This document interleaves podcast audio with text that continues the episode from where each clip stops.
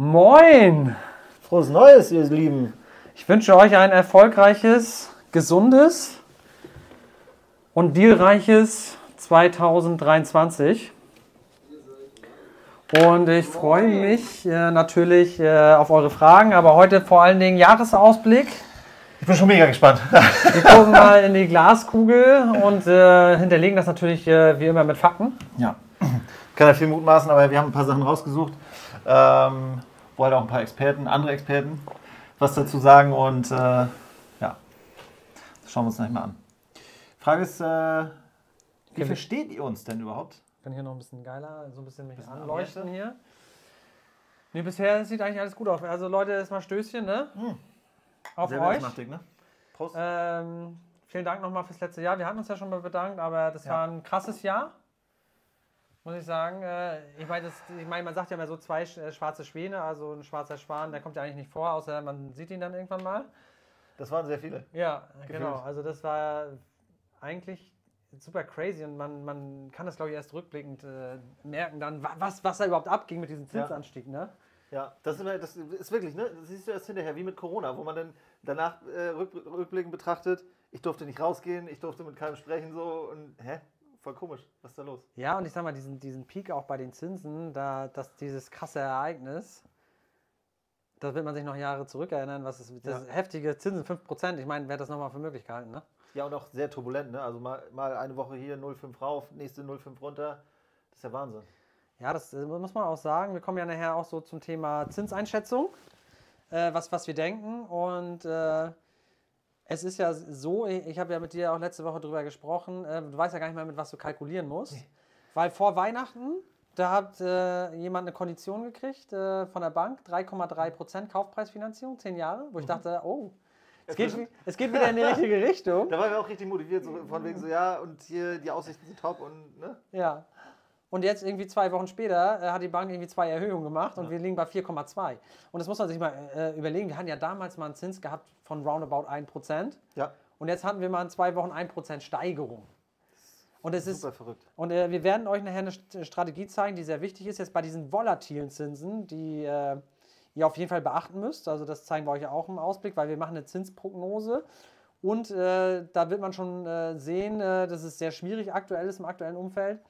Und äh, da wollen wir natürlich auch die richtigen Strategien auch mitgeben. Ne? Wie kann man auf Volatilität einfach reagieren?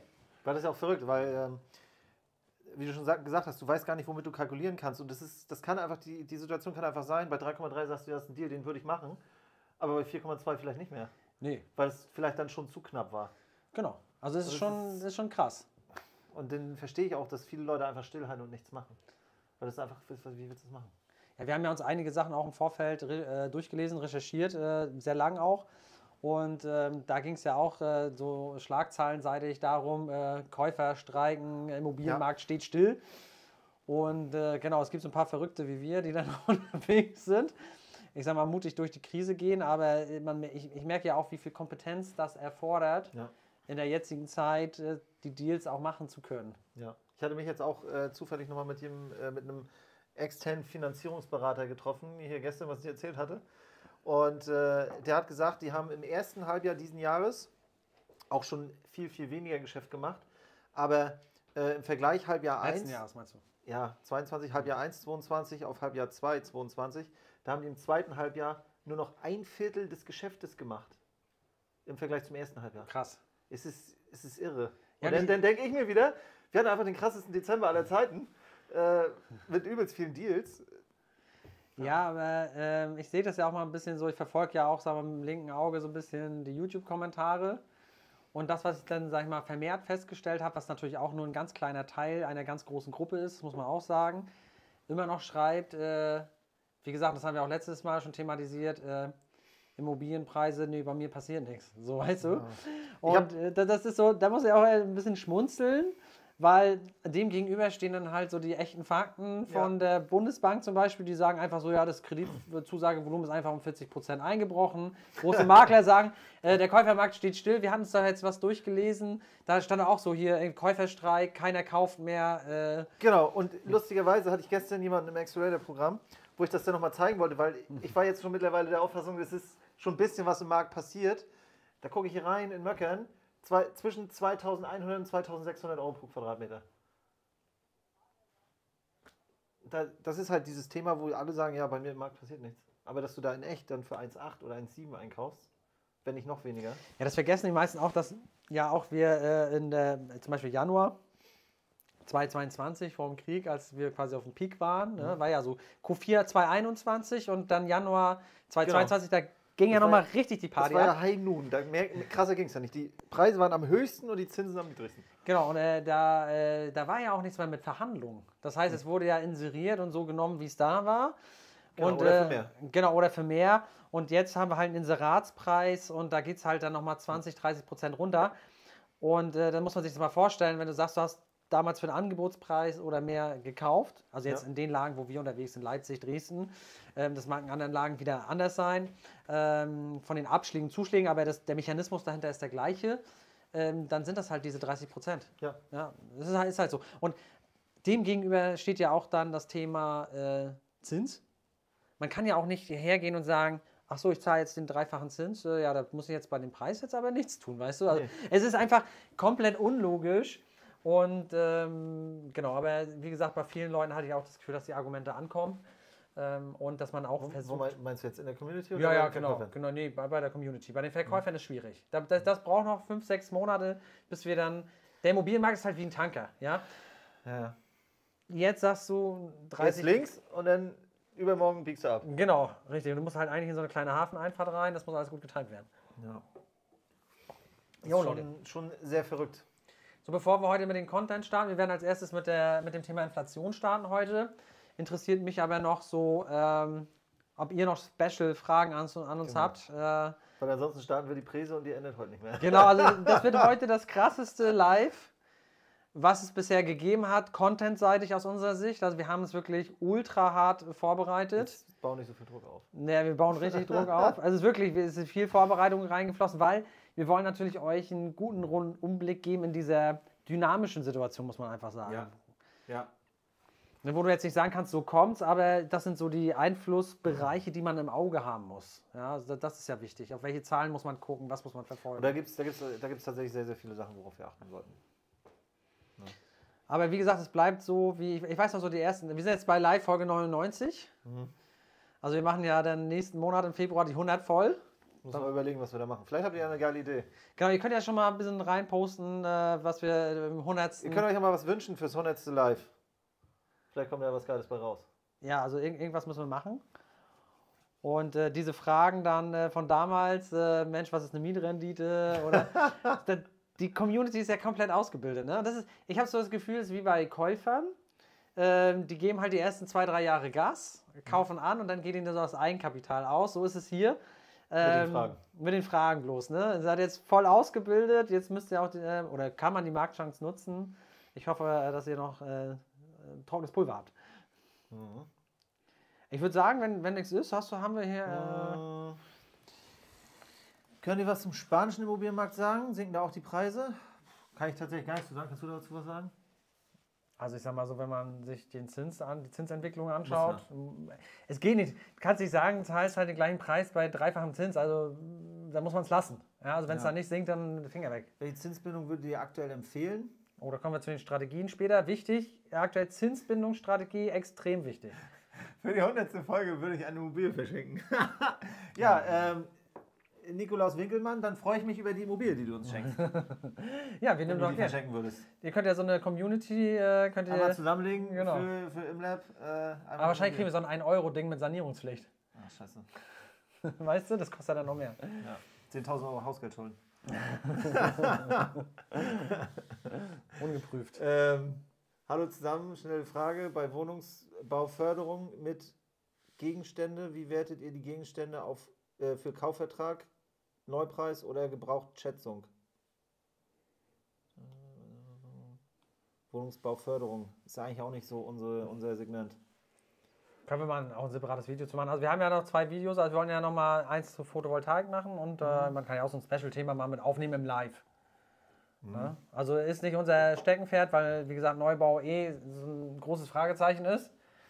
Es ist eigentlich eher aktuell ein Ausrufezeichen. Ja, genau. Also, man kann, äh, also emotional ist es schön, grüne Wiese und dann äh, tut man was. Aber Kannst ein bisschen austoben, aber ich glaube, das macht nur Bock, wenn du das selber dann verhögerst oder halt für den Eigenbestand selber baust. Ja, aber du hast auch diese langen Zeiten. Immer, Das ist einfach. Also da muss man dann drüber reden, ob Neubau dann interessant ist, äh, generell. Deswegen, wir halten uns da ja seit fünf Jahren zurück, würde ich sagen. 2017, 2016, Antonienstraße. Und das war, war ja, und das war, und das war ja auch Sanierung mit nochmal ein paar, paar anderen Sachen.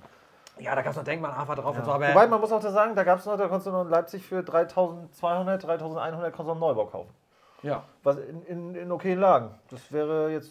Ja, wir mussten, es halt, gab ja wenig Neubau, weil halt Denkmal zieht halt mit der AFA, ne? Mit der Abschreibung. Ja. Nee.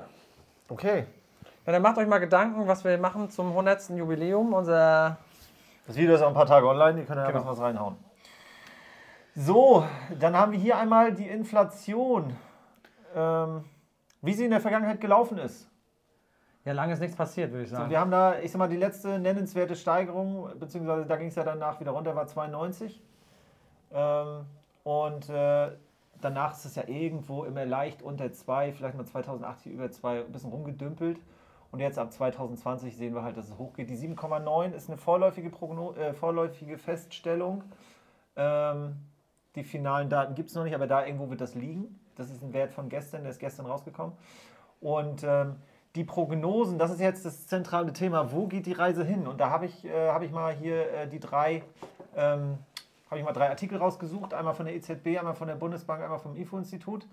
Und die sagen, dass es in den nächsten drei Jahren wieder Richtung 2 geht. Das ist eigentlich heftig. Das ist sehr heftig.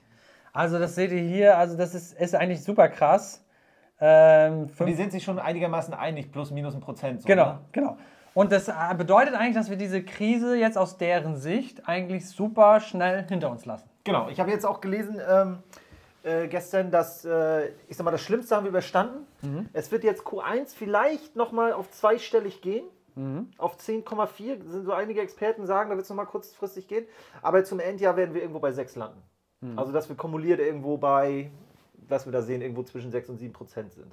Ja, krass, ne? Regie, du kannst mal umschalten wieder auf uns und dann wieder wechseln, wenn ich dir sage. ähm, weißt du, weißt, du, was ich krass fand? Ist ja, wir haben ja den Zusammenhang, äh, muss man sich einfach mal vor Augen führen. Also wir haben jetzt ja den Inflationsanstieg, daraufhin den Zinsanstieg Ja, und darauf den Kaufpreiseinbruch, zumindest den Stillstand des Immobilienmarktes in einigen Segmenten. Und da musst du dir jetzt mal reinziehen, wenn wir uns das mal auf der Folie angucken. Ähm, ich sag mal, die nennenswerte Steigerung war ja ähm, Regie, bis, Folie. ich sag mal, 2021 ging es ja wirklich los mit der Inflation. Ja. Da haben wir auch das Video gemacht, hier 10%, wir sehen es. Genau.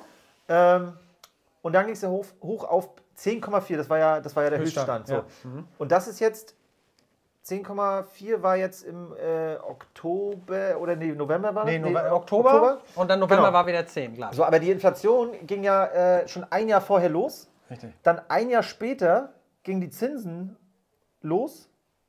Und dann kann man jetzt ja sagen, ein Jahr später kommt das erste Markt an. In die, bei Ja, den Immobilienpreisen. Also wir haben halt äh, die echten, sag ich jetzt mal, reduzierten Preise auch in der Verhandlung, habe ich festgestellt, im Ankauf, sag ich mal so ab August, September, da ging es erst wirklich los. Und da haben wir ja schon mal von Zinsanstieg vom ersten. Im Februar bis September ist ja schon mal übelst viel Zeit. Also was, was ich hier aus dieser Phase so sehe, würde ja bedeuten, also wenn ich jetzt der EZB, Bundesbank und IFO-Prognose äh, glauben würde, wäre ja das Thema in drei Jahren gegessen. 2025 wären wir wieder auf den Genau, ursprünglichen dann ist ja die Frage, das ist ja wieder eine lange Phase, wo sich Leute wieder dran gewöhnt haben, was passiert und dass Eigentümer auch wieder sagen, naja, aktuell Markt ist schlecht, ich verkaufe nicht. Bis das dann wieder angekommen ist, ja, jetzt geht's wieder. Das, wann ist das?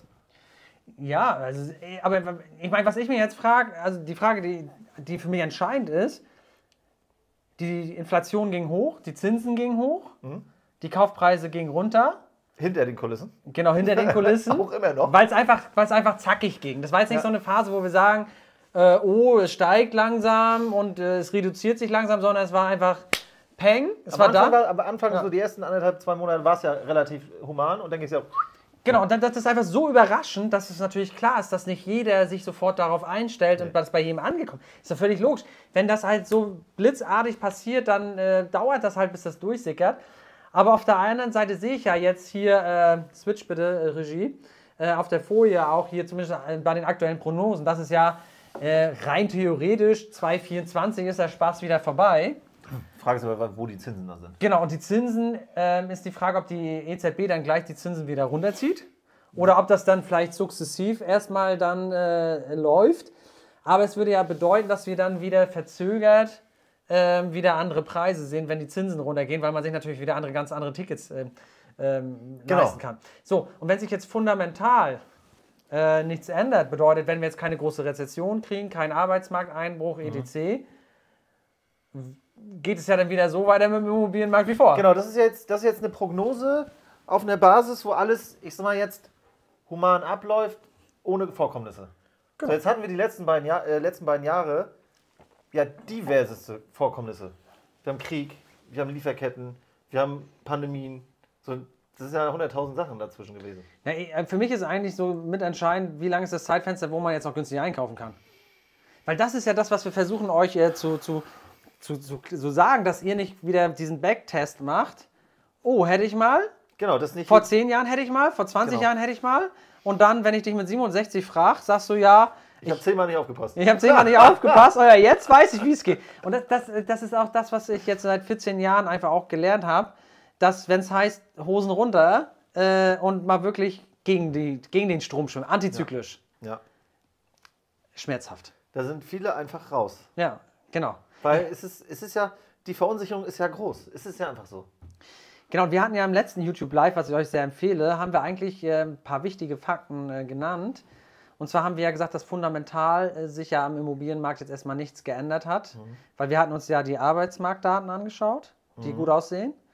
Bevölkerung hatten wir uns angeguckt, was jetzt ja durch den Krieg nochmal, also so schlimm es auch ist, aber für die Bevölkerung hier natürlich äh, einen riesen Zuwachs bedeutet.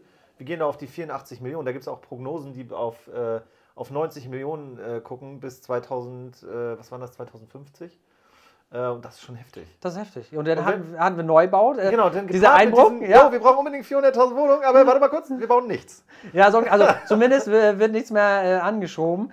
Und da, das haben wir erklärt. Ich meine, äh, wir haben auch gesagt, wenn sich da was gedreht hätte, wenn jetzt der Arbeitsmarkt äh, runtergegangen wäre, wenn jetzt, äh, wie gesagt, der Zuzug aufgehört hätte, wenn jetzt krasser, krasses Angebot geschaffen wird durch Neubau, dann wäre das alles Thema. Aber irgendwie hängt sich alles so an diesem Zinsanstieg auf. Und wenn wir sagen, okay, der Zinsanstieg ist jetzt dafür verantwortlich, dass die Preise ähm, sich reduzieren, ähm, und das aber jetzt nur prognoseseitig. Ja, also ich, ich, ich denke mal, da sitzen schlaue Leute. Klar hat die EZB nochmal ein Eigeninteresse.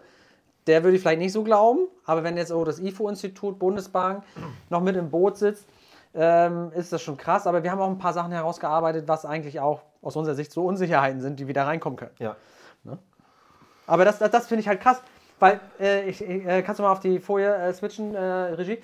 Weil wenn ich mir jetzt äh, vorstelle, ähm, dass man äh, sagt, okay, wir hätten jetzt so dieses Szenario, weißt du, dass es hier so ein bisschen weitergeht oder auf einem hohen Wert irgendwie seitwärts läuft, Ja. dann wäre das für mich eher so ein Thema, okay, die, äh, die Preise werden langfristig noch weiter nachgeben und auf diesem Niveau verharren. Aber wenn das wirklich eintritt, dann haben wir ja hier von 2022, also wir sind ja schon 2023, ich kann das ja mal markieren, Leute, dann haben wir wahrscheinlich hier bis 2025 Zeit, äh, Gas zu geben.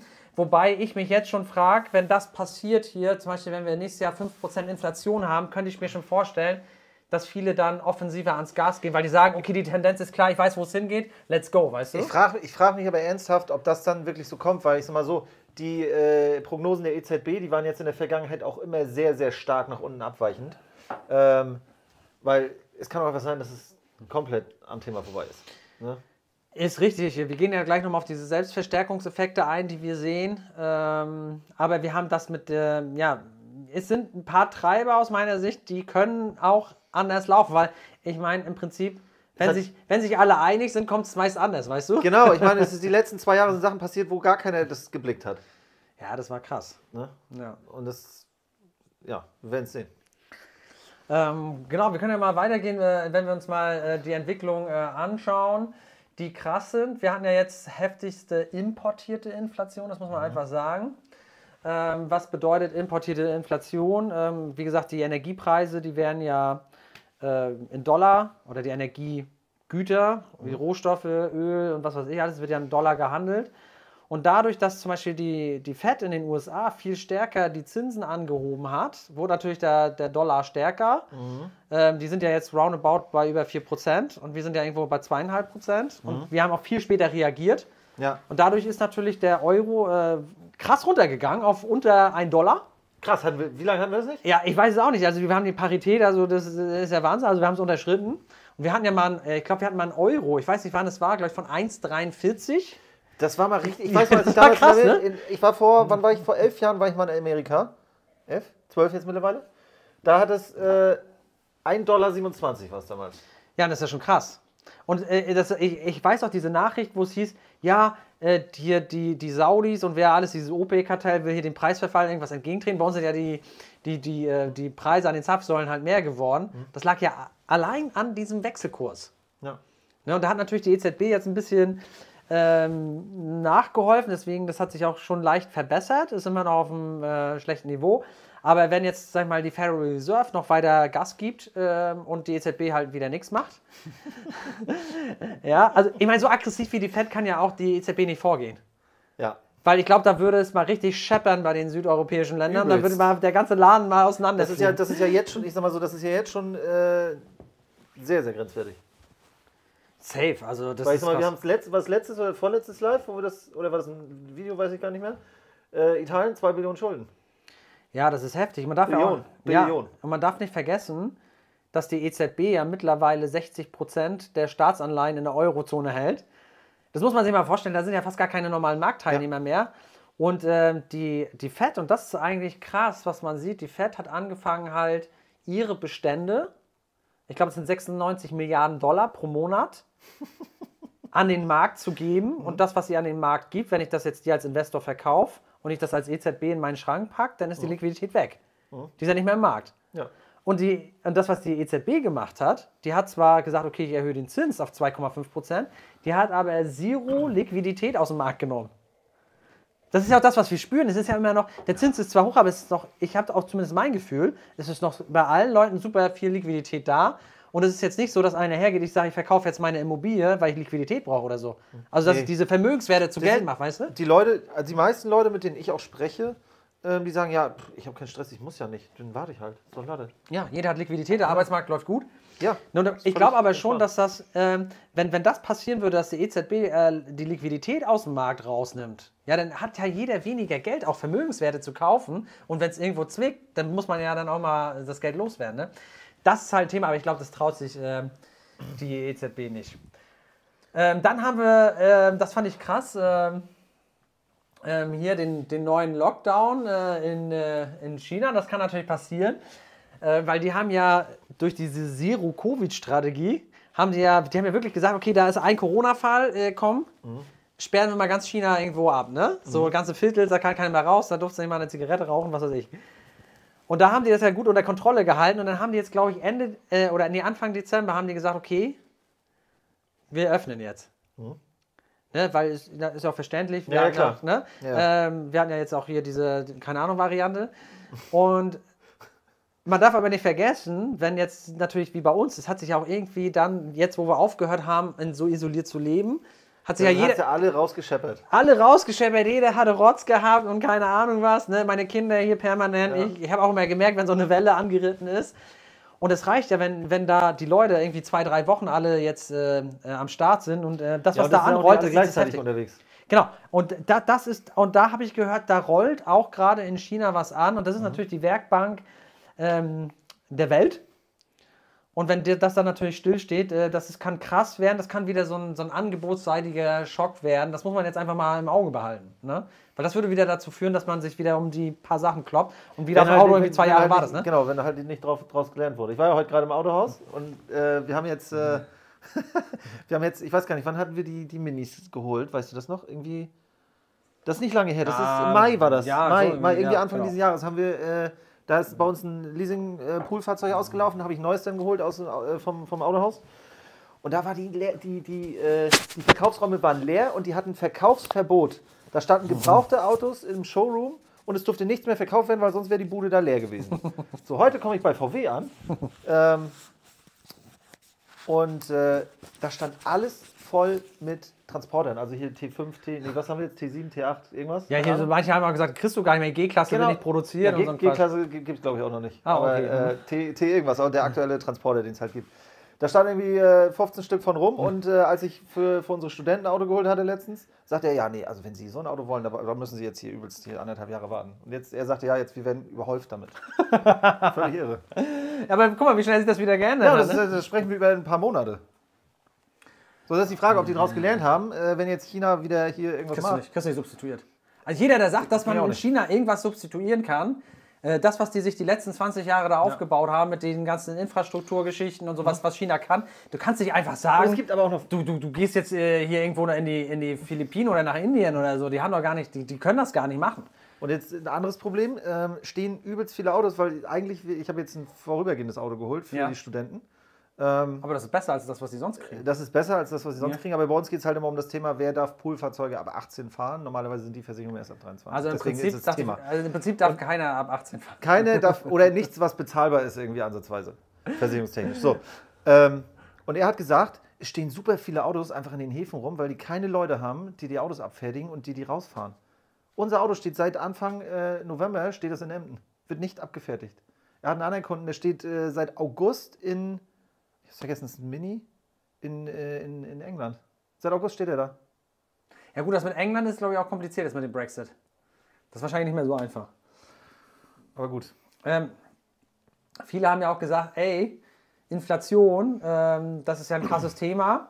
Und wir haben ja, wir zeigen das auch gleich mal, dadurch äh, nehmen wir ja selbst an, dass Mieten steigen und dass auch die realen Einkommen auch äh, ein bisschen ausgeglichen werden. Also wir werden real wahrscheinlich sinkende Einkommen haben, aber nicht nominal. Also nominal Ja. ist der Zuwachs, real ist dann inflationsbereinigt. Und da haben viele gesagt, nein und hier und ja, ne, immer so dieses Thema, wenn wir was angesprochen haben, ja, aber was ist, wenn mein Einkommen nicht wächst, ne?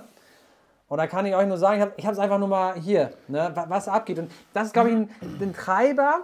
Hier einfach hier so äh, Chemie, da sind irgendwie, die fordern 15,6 Prozent für, für 580.000 Menschen, so. Das ist schon, das ist krass, ne, Lohnzuwachs, ne? Ja, das ist heftig. Ähm, nee, du kannst noch mal raufgehen, Regie, da geht es nämlich noch weiter. Ähm, hier haben wir, das ist ein bisschen klein, ich habe es jetzt ja nicht so, das sind irgendwie 2,5 Millionen Beschäftigte. Äh, das ist Verdi und die fordern äh, auch 10,5 Prozent mehr Lohn. Ja. Ähm, dann haben wir hier Deutsche Post. Äh, Da gab es auch eine, noch eine Mindest, Mindeststeigerungssumme, ne? genau, ja, da gibt es noch Mindestsummen, äh, die sind he he heftig. 500 Euro, 5 war Euro im Monat. 500 ja. Euro pro Monat, das ist heftig. Alter, jetzt kommt's, ne? Und hier auch für die Post, äh, die haben irgendwie auch 15 Prozent äh, hier gesehen, dann war das, glaube ich, IG Metall. Äh, Erhöhung in zwei Stufen plus 3000 Euro, das waren hier 5,3 Prozent und 3,3 Prozent. Also die Lohnpreisspirale, das ist jetzt die Frage, ähm, die sich mir stellt. Ähm, Die ist in the making. Genau, also es gibt, für mich ist es doch so, ähm, so hier äh, Tag der Entscheidung, ja. Also es ist so ein bisschen Deci- Decision Day. Also ich glaube, dass sich das noch nicht verstetigt hat, dass man sagt, okay, wir machen jetzt jedes Jahr 10 bis 15 Prozent. Also ich denke, man muss das im Blick behalten. Es kann sein, dass wir noch die Kurve kriegen und dass ein einmaliges Lohn plus Ausgleich ist und dass die sich damit zufrieden geben. Es Aber- kann, kann natürlich sein, durch diese Energiepreisbremse und mehr Kohle, wenn die ein bisschen offensiver werden, die, die Konsumenten, dass natürlich das hier, die, ich meine, dieses Lohnplus, musst dir mal vorstellen, du hattest, du hattest 3000. So, und dein normales 3000 wird jetzt einfach erhöht auf 3500. Ja. So, das ist jetzt das, also das ist jetzt das neue 3000, das ist 3500. Gute Wiederhöhung. Genau, also, also, also alles, was jetzt, wenn du sagst, du hast 2000 brutto, ist jetzt für dich, sagen wir mal, 2,4 ist das neue äh, 2000. Ja. Also die ganze Skala ist ja eigentlich so um 15 Aber das muss, auch, irgendwie- das, das muss auch irgendwie dann wieder kompensiert werden. Ja, aber ich sag mal, das ist jetzt, äh, wie gesagt, ähm, Erfahrungsgemäß ist das ja dann auch nicht sofort auf Schlag, sondern das wird ja immer gestreckt dann auf irgendwie Jahr, ein paar Jahre. nee, hier 15% plus. Ja, aber die Frage ist halt, wie, was, wie wird das durchgesetzt? Das ist dann die Frage. Ja, das sind wie das- nachher umgesetzt. Ja, und man muss auch sagen, hier Themen, die ich hier genannt habe, das sind die Forderungen der Gesellschaften. Genau. Äh, Gesellschaften, solche Gewerkschaften meine ich. Die Frage ist natürlich, was sie am Ende kriegen, aber die werden nicht mit Null nach Hause gehen. Nee, das ist richtig. Ja, genau. Aber die, Frage, die, die werden auch nicht äh, 2023 15% kriegen. Müssen sie aber eigentlich. Theoretisch schon. Aber ich glaube nicht, dass es, also ich sag mal, erfahrungsgemäß Ich weiß nicht, was die machen, aber erfahrungsgemäß wird es wahrscheinlich so nicht laufen. Das Problem ist auch, das habe ich auch schon mehrmals angesprochen, ist ja, dass ähm, du, wenn die Konsumgüterpreise steigen, be bezahlst du das ja aus deinem zu versteuerten und nach Sozialabgaben abgeführten Einkommen. Mhm. Das heißt, äh, du verdienst zwar 2 Euro mehr, aber davon kommt ja irgendwie nur 1 Euro an. Ja, ja klar. So, das ist das Problem, ja.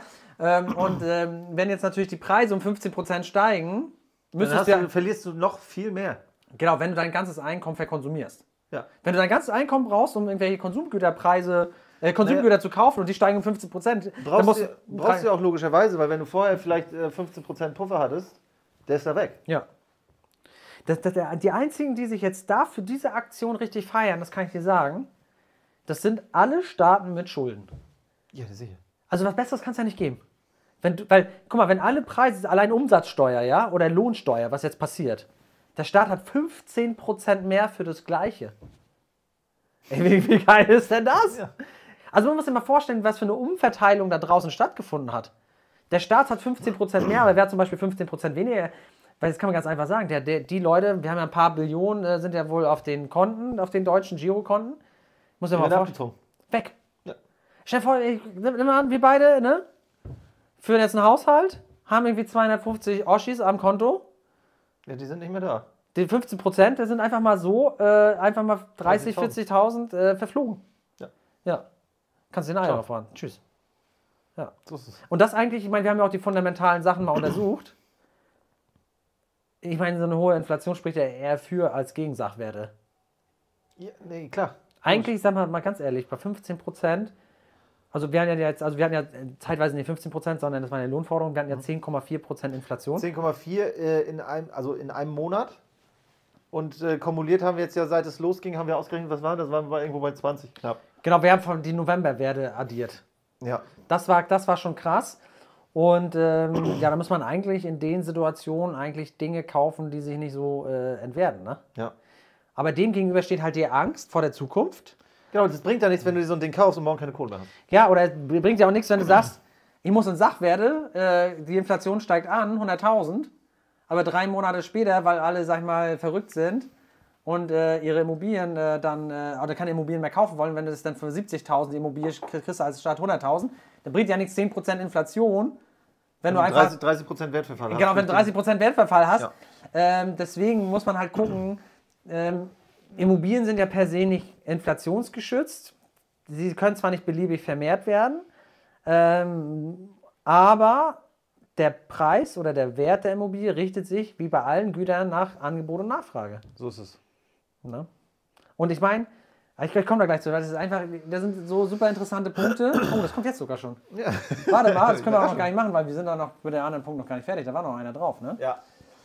Also die Gewerkschaften gehen aufs Gas, das müsst ihr halt im Blick haben, wenn die jetzt nächstes Jahr wieder viel wollen und wieder viel und da landet ja auch mehr Geld bei den Konsumenten. Wenn sich da die Stimmung erstmal aufhält und die alle was kaufen wollen, dann haben wir sowas wie so äh, Post-Corona, äh, alle haben mehr Kohle und sehen optimistisch in die Zukunft und kloppen sich dann über die Güter. Ne? Ja, Energiepreise waren ja so lange, also waren ja so, so ein brennendes Thema. Mhm.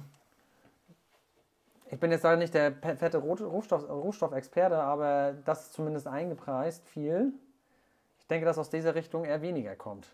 Ja, da wird, auch, da wird, da wird ja tatsächlich auch einiges reguliert jetzt. So, das heißt, ich weiß nicht, was da am Ende des Tages von dem ganzen, äh, ähm, von dem ganzen Eiertanz übrig bleibt. Ja, ich meine, am Ende des Tages hatten wir jetzt zum Beispiel, ich meine, von was hängt das ab mittlerweile? Vom Wetter. Ich meine, ja. wenn du deine Wirtschaftsprognosen mittlerweile sagen musst, wir kommen gut durch den, äh, wir, wir werden äh, den nächsten Winter überleben, weil wir jetzt 11 Grad haben. Da muss man sich mal vorstellen, welchen Ding das momentan hängt. Ne? Wir hatten jetzt ja, wir hatten ja, glaube ich, zwei, drei Wochen hatten wir ja schon ein bisschen knackige, knackige Kälte. Genau, da gingen die Speicher auch alle runter. So, und jetzt ist ja wieder, ist ja wieder, ja, Frühling, hätte ich bald gesagt. Genau, wir hatten ja hier äh, Silvester, haben wir irgendwie 18 Grad oder so. Ja. Aber das ist heftig. Ja, 8, nee, 12.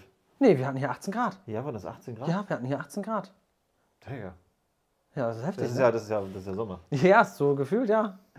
Und das ist ja auch krass jetzt. Äh, wir haben ja jetzt einfach so super warme, äh, also ja hier, den, wir hatten glaube ich den, den wärmsten äh, seit Tag, seit keine Ahnung wie vielen Jahren, in, also an Silvester. Und das ist natürlich krass, weil momentan wird ja im, ja im Januar mehr eingespeichert in den Gasspeicher als ausgespeichert. Also das Wetter ist auf unserer Seite, aber ich meine, es ist schon krass. Kann ja auch, das Dicke Ende kann ja auch kommen. Ich meine, bis März kann es immer noch mal kalt werden. Genau, und wir hatten ja auch schon mal hier minus 20 Grad und so. Le eine letztes Jahr. Ja, Letztes Jahr hatten wir ja übelst krass Schneeverwehung oder was vorletztes Jahr, weiß ich gar nicht. ja, da übelst hier, krass. ja, das war heftig, da kam ich nicht zur Arbeit. Ich weiß, Ja, war, war hier keiner. Die sind, alle, die sind Leute aus, aus, äh, aus, dem, äh, äh, ähm, aus der Südvorstadt mit dem Fahrrad hierher gekommen. Nö. Ich meine, die Kreml wird es freuen. Ich glaube, da wird Nord Stream 2 aber ganz schnell irgendwann repariert. Wenn hier, wenn's ja, wenn ihr alle einfriert. Ja, das ist auf jeden Fall krass. Ich meine, ich finde es krass, dass ein Land wie Deutschland, ne? Ich meine, wir waren ja mal so eine krasse Wirtschaftsnation und so weiter und hier Vorreiter, dass man sich mittlerweile freuen muss, wenn die Temperaturen draußen äh, Damit man nicht heizen muss. Gut, ja, oder dass damit die Wirtschaft nicht abkackt äh, und noch genug Gas für die Produktion da ist oder so, ne? Ja, das mit, mit, der, mit dem Geld äh, im Markt, dass die EZB da äh, noch nichts äh, gemacht hat, dass sie quasi immer noch dieses quantitative Easing äh, zumindest verfolgt hat, jetzt nicht zu äh, ähm, ankauft, aber auch kein Geld aus dem Markt nimmt, das, das haben wir schon gesagt. Genau. Und jetzt schauen wir mal, ich habe das schon mal äh, angeregt. Das ist jetzt noch aus dem äh, Oktober die Folie, wo wir diese 10,3% hatten und auf diesen Vorjahreswert gegangen sind. Aber nehmen wir mal an, es bleibt ein bisschen stärker, ähm, geht so in etwa mit den Prognosen, aber geht ein bisschen langsamer runter, die Inflation. Dann können wir uns mal anschauen, wenn wir jetzt eine indexierte Miete zum Beispiel hätten, was mit den Mieten passiert. Ja? Und wir haben ja gesehen, wenn die ähm, Einkommen steigen, können die Leute sich natürlich auch mehr Miete leisten. Also das Potenzial, wenn jetzt wirklich 15% mehr Lohn und diese Einmalzahlung durchgesetzt haben, dann werden die Leute nicht pleite gehen, wenn sie jetzt mehr Miete zahlen. Und ähm, das, was wir ja nicht vergessen dürfen, ist immer eine Konstante im ganzen Geschehen. Das ist die Kreditrate. Man überblickt das gar nicht, dass das hier, äh, wenn ich sage, zum Beispiel 10 Jahre Zinsbindung, dass sich über so einen langen Zeitraum sich hier an dieser Rate erstmal überhaupt nichts ändert. Und das finde ich übelst krass. Über so einen langen Zeitraum zahlst du immer das Gleiche. Und das schmerzt vielleicht heute. Aber wenn wir auch sagen, ähm, wir starten zum Beispiel mit einer Rate von 600 Euro und die entwertet sich um 5,4 Prozent, dann würde das in heutiger Kaufkraft bedeuten, das sind nur 568 Euro. Und wir hatten jetzt ja 10% Inflation im Oktober. Würde bedeuten, dass diese Rate für mich im Portemonnaie, äh, gemessen in, in, in der Was Kauf... kriege ich dafür? Genau, 509 entspricht. Immer ein bisschen, bisschen, äh, bisschen theoretisch und schwierig zu greifen, so, ne? Dieses Kaufkraftthema. Ja, aber- aber es ist, du kriegst halt den, den Wert dafür. Genau, Ich habe gestern, gestern mit meinem Opa gerade telefoniert, er hat gesagt, Zigaretten sind äh, teurer geworden, 8 Euro kostet die Ja, Schachtel. 8 Euro, genau. Ja. Was ist denn da los? Ja, und das ist halt so Inflation, man sagt ja auch schleichende Enteignung, also das, das schleicht halt, das Gespenst ist unterwegs und dann, irgendwann machst du so. Irgendwann, genau, hast du so ein Aha-Erlebnis, wo du, wo du irgendwann mal, Euro. genau, genau, wo du so eine Kippenschachtel siehst und denkst so, 8 Euro, ey, was ist passiert? Ich habe Ja. ich mein, meine erste, ich habe ja mit 14 leider angefangen zu rauchen, Ja. ne? also ich wollte ja cool sein. Und äh, bis 21 hier schön geraucht. Äh, dann hatte ich eine Partynacht gehabt mit irgendwie drei Schachteln Zigaretten und äh, hier Dann alles. bist du aufgewacht. Genau, dann bin ich morgens aufgewacht und habe gesagt, komm, äh, reicht fürs ganze Leben. Ne? Ja. Und äh, ich weiß, als, also als ich angefangen habe mit 14, da hat eine Schachtel 5 D-Mark gekostet. Ja, pass auf. Mit diesem 5 D-Mark-Stück, das hast du reingesteckt, hast du Kippen Genau, das gezogen. weiß ich. Das wäre heute für meine- 2,50 Für, Euro. mein, für meine Eltern habe ich das damals äh, ab und zu mal geholt. Die haben dich Kippen holen geschickt? Ja. Oh, ja. ja, das ist ganz normal, ne? So. Und ähm, da war das auch, da waren ja, glaube ich, noch 21 Stück drin oder so, ne? Oder 24 Ich glaube, oder da waren sogar- 23. nee, 22 waren immer drin. So. Ich weiß noch, das letzte Mal, als ich da irgendwie drauf geachtet habe, waren irgendwie für 6,17 Euro Zigaretten drin. Heftig, ne? so, und ich weiß nicht, wie viel da jetzt drin sind, aber für 8 Euro 17 Stück ist auf jeden Fall eine schlechte Ausbeute. Ja, vor allen Dingen der Wechselkurs war ja äh, 1 zu 2. Was meinst du? Na, du hast 2 D-Mark gegeben, Achso, hast ja, 1 ja. Euro Du bist jetzt gekriegt. bei 16 Mark für 17 Zigaretten. Genau, Also oder, eine, eine, eine Mark pro Zigarette. andersrum gesehen, ich habe für äh, 2,50 Euro meine erste Schachtel Kippen gekauft. Genau. Die kostet jetzt 8 Euro. genau. Ja, ich meine, gut, das ist jetzt, die haben da auch ein bisschen Steuern draufgepackt und Ja, so, aber das wollen, am aber- Ende des Tages, das ist das Geld, was du da ausgibst. Genau, aber genau, wenn wenn man sich Inflation vorstellen will, dann muss man halt einfach an anderen Zeiträumen denken, damit man es halt mitkriegt, aber es passiert. Ja. Ne? Und ich, Ja. und ich glaube, viele, das ist halt theoretisch, aber es hat halt eine krasse Relevanz. Genau. Und das Gleiche ist halt ähm, ähm, mit Schulden, wenn wir mal annehmen, wir hätten jetzt einen Kreditbetrag von 100.000, ja, Kredit. Und ich sage mal ganz ehrlich, ja Leute, ich will es einfach nur mal, ich will es einfach nur mal sagen. Nehmen wir mal an, es gibt eine Bank da draußen, die euch die Inflation direkt ans Konto bezahlt. Also die sagt, pass auf, das, was wir jetzt hier an Inflation haben, 5,4 Prozent, das zahle ich dir. Dann möchte ich sofort in Kontakt. Genau. Aber schaut euch das mal an hier auf der, auf der Folie. Ähm, wenn ich 100.000 habe, ne, das, ich habe ja äh, damals von Oktober bis Oktober gerechnet, ähm, 10.300, 6.000, 5.000, 4.000. Also insgesamt würde sich jetzt der Kredit durch dieses Extremszenario um 42.000 Euro ähm, äh, in Luft auflösen. Und viele haben auch vergessen, dass wir einen Zinssatz meinetwegen jetzt von 4% haben. Ich komme da gleich zu. Und dass wir eine Inflation, Paul hat es ja gesagt, jetzt gemittelt irgendwie als Stand äh, Januar oder Dezember äh, war es, glaube ich, 2022 von 7,9% haben. Genau. Be bedeutet aber einfach rein mathematisch, ökonomisch, dass wir Realzinsen von minus 3% haben. 3,9 sogar. Ja, das ist fast 4%. Ne? Ich habe zu viel getrunken. Ja, das ist viel. Das ist super viel. Ja, ich habe. Aber das ist halt, das ist halt äh, kurzfristig und das geht wahrscheinlich auch relativ zügig vorüber. Aber trotzdem ist es da. Ja, und jetzt kann man sich mal vorstellen, woran liegt das eigentlich, dass man äh, bei einer Inflation von 7,9% Geld geliehen bekommt von 4%? Woran liegt das? Das liegt einfach daran, dass die Banken auch, wir haben ja, ich kann ja nochmal das Szenario, äh, möchte ich gerne nochmal zeigen dazu. Regie, bitte mal auf die, achso, Sie sind schon. Ähm, Banken machen genau das. Wir haben genau diese Erwartung dieser, dieser EZB, ja. Also die sind hier auch ganz genau mit diesen hier in einem, einem Boot, äh, weil sie sagen, ja, ich müsste jetzt zum Beispiel äh, 9% verlangen, aber nächstes Jahr müsste ich vielleicht dann nur noch 7%, damit ich über der Inflation bin, dann äh, 4% und dann vielleicht nur noch 3% und dann für den Rest der Zinsbindung äh, 2%. Und dann sagen die, naja, hier im Durchschnitt mache ich dann halt 4% und habe noch einen Gewinn, weil ich das ja mit einer Zinsbindung von 10 Jahren ähm, dann einen Gewinn mache unter, über der Inflation und kann halt die fünf Genau. Jahre, wo ich da drüber bin, ähm, das dann subventionieren, äh, was, was ich Mit dem, was danach kommt. Genau. Ähm, und deswegen haben wir auch eine inverse Zinskurve. Deswegen zahle ich zum Beispiel für eine drei Jahre, dreijährige Zinsbindung zum Beispiel 5% und für eine zehnjährige Zinsbindung äh, nur 4%. Das ist genau dieser Effekt. Also, Gab es früher nie. nee, genau. Ja, doch, es gab schon inverse Zinskurven. Haben wir schon gehabt. Aber Und nach- mal, ja, aber jetzt, jetzt äh, ich sag mal, in den, Let in den letzten äh, fünf bis sieben Jahren, da war es immer, da war es immer äh, günstiger, äh, äh, kürzer zu finanzieren. Genau, und äh, man sagt immer, wenn in dem Moment, wo man eine inverse Zinskurve hatte, also so war es in der Vergangenheit, bei so Ereignissen, bei Krisen, wo man gesehen hat, okay, wir haben eine inverse Zinskurve, kam immer eigentlich eine Rezession, eine ordentliche. Wo die kurzfristigen Zinsen höher waren als die langfristigen. So, und ich glaube, in Deutschland ist auch nur eine Frage, ja, Rezession wird wahrscheinlich kommen, aber wie stark und es sieht aktuell mild aus, aber wie gesagt, wir können natürlich die Zukunft auch nicht voraussagen. Ne? So. Und das habe ich jetzt gerade äh, vorweggenommen. Wir haben mal gesagt, wir bilden euch heute komplett aus. Ja. Heute gehen wir, machen wir einen richtigen Rundumschlag. Äh, werden aber von euch keinen kein, äh, Zusatzbeitrag verlangen, kein Nachtrag, Handwerker Äh, sein. Kurzkontrolle bitte. Ja. Könnt ihr, könnt ihr einsenden.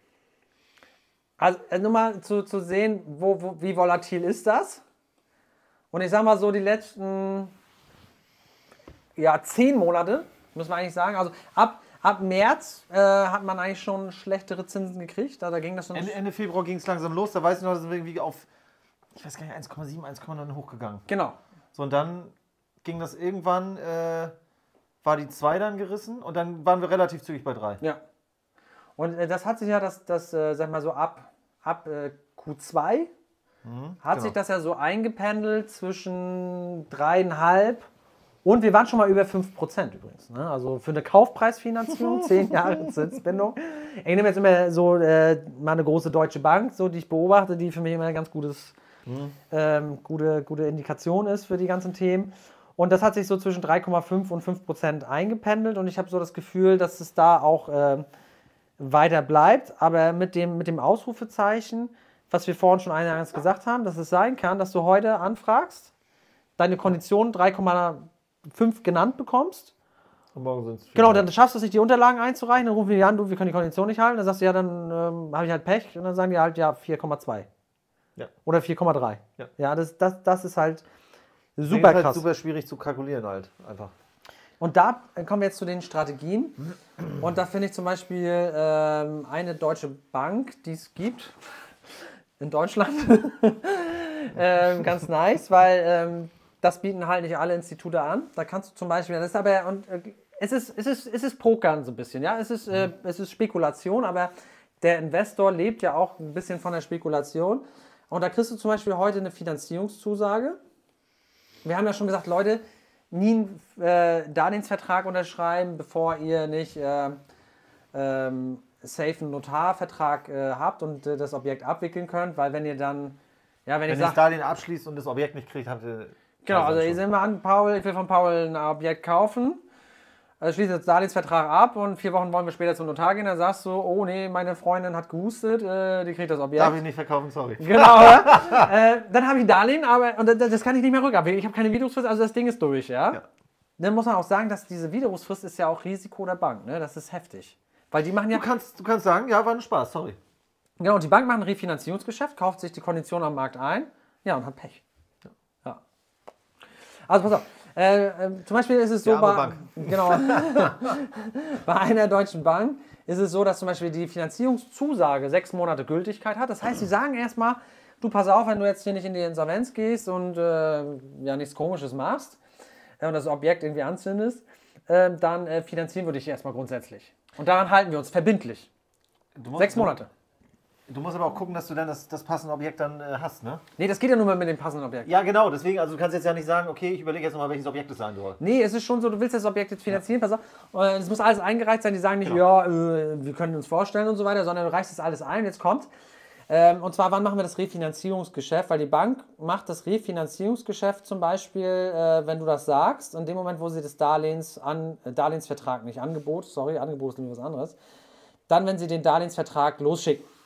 Das heißt, ich, heute ist Januar und dann äh, sage ich zum Beispiel lieber Notar, mach mal ein bisschen länger Nutzen-Lasten-Wechsel, ne? dass ich vielleicht erst frühestens im April den Kaufpreis zahle. Das würde ich jetzt äh, mit in den Notarvertrag mit vereinbaren. Man kann ja, man kann ja sagen, das ist, äh, ich sag mal so, hier in Leipzig haben wir das jetzt weniger gemacht, weil halt die Ämter eh sehr langsam sind mit den Eintragungen.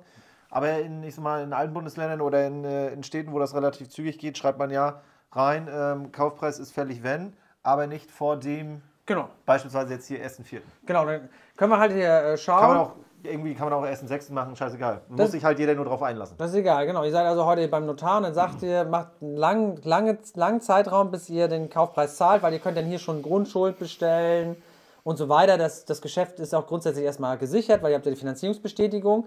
Und dann könnt ihr hier, also das ist natürlich Spekulation, ne?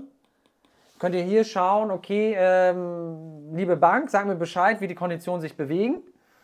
Und dann kannst du zum Beispiel, weil, weil wir haben ja in, in zwei Wochen ging ja die Kondition von 4,5 bis äh, 3,5, ja. Und es geht ja dann wirklich hoch und runter und dann könnt ihr versuchen, dann hier zu sagen, okay, jetzt macht das Refinanzierungsgeschäft.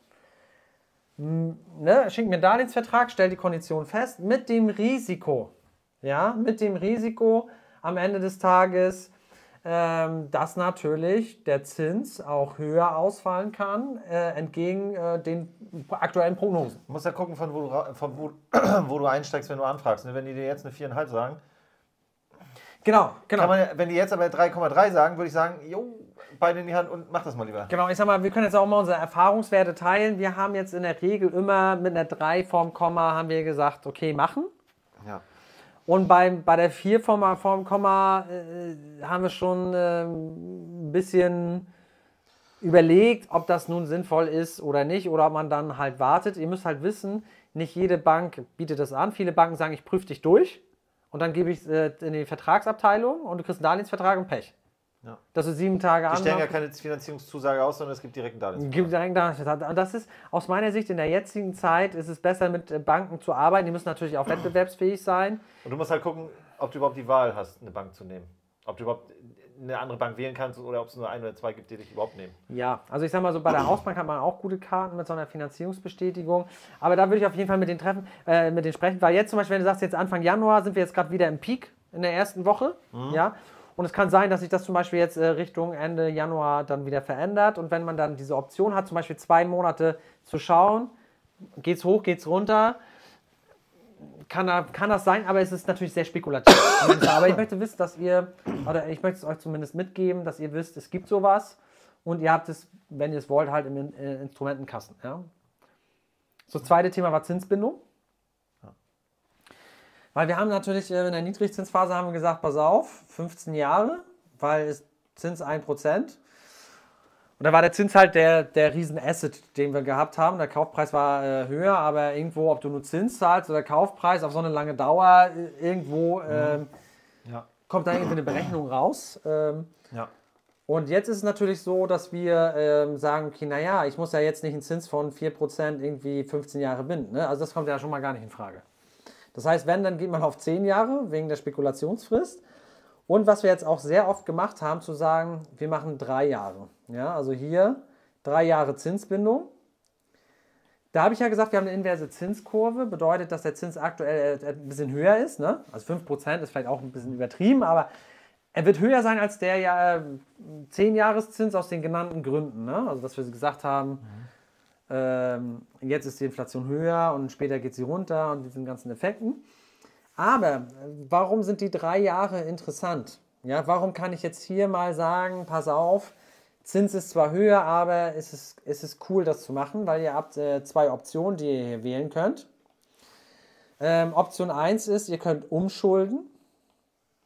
Und das ist interessant, weil ihr habt das vielleicht für 100.000 Kaufpreis gekauft und schuldet dann zur nächsten Bank um und nimmt 120.000 auf und habt vielleicht hier nur noch eine Restschuld von 90.000.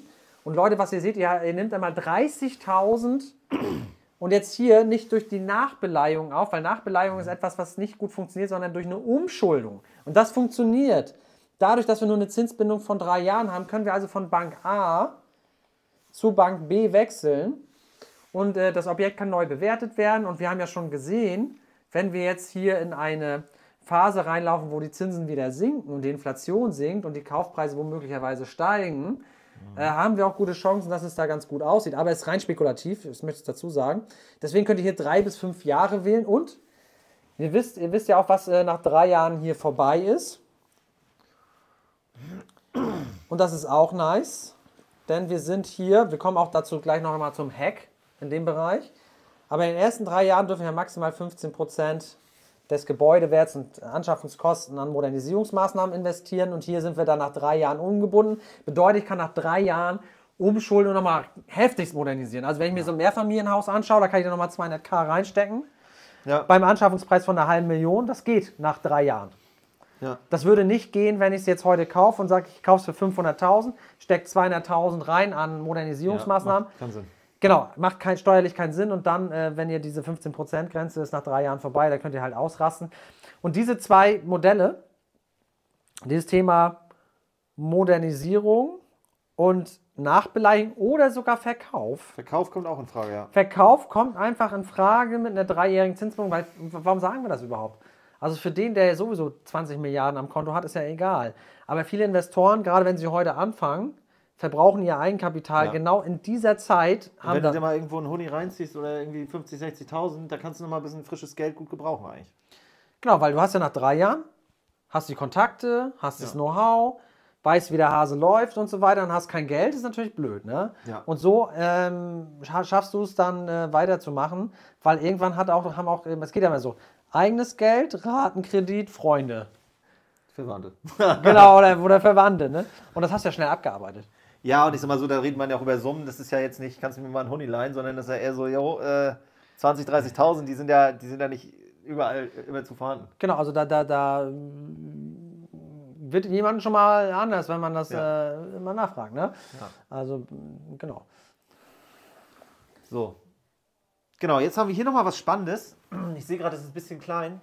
Ähm, es gab ja jetzt den wilden Aufschrei äh, bezüglich der Indexmieten. Ne? Das ist ja, wir äh, propagieren ja schon seit einiger Zeit äh, Indexmieten, um jetzt natürlich dem, äh, dem zu entgehen, ähm, dass man jetzt äh, auf Dauer gefangen ist auf seiner Miethöhe. Weil wenn ich jetzt neu vermiete und ich kriege vielleicht im Markt, äh, mache das vielleicht mit ein paar Kniffen und bin vielleicht 10, 12, 14 Prozent oder normal über der Mietpreisbremse, ähm, bin 10% über Mietspiegel, dann kann ich ja das nächste Mal die Miete erst erhöhen, wenn der Mietspiegel meine aktuelle Miete überschreitet. Beispielsweise, wer, äh, Mietspiegel ist 8 Euro. Ich vermiete für 8,80, Genau. dann kann ich das nächste Mal erst erhöhen, wenn der Mietspiegel bei 8,81 ist.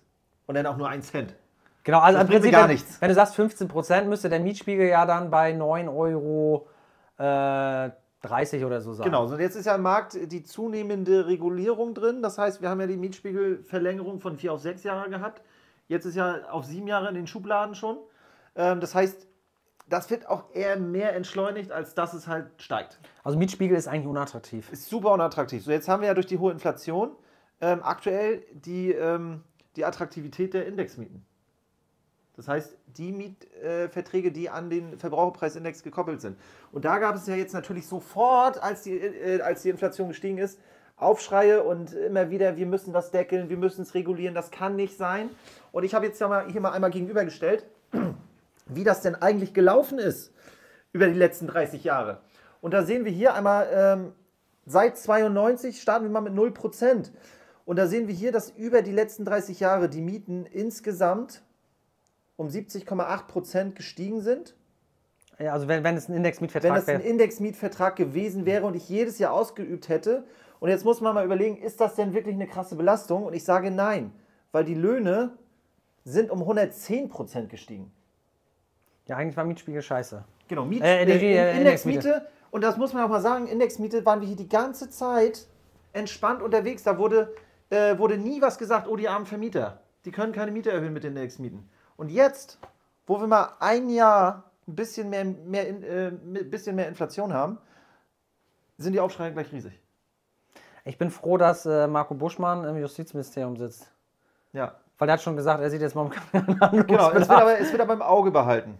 Genau, weil das der ist natürlich dann die Frage, ist das, wird das vertröstet oder. Ich meine, ist ein populäres Thema, halt wieder gegen die Vermieter zu schießen. Ja.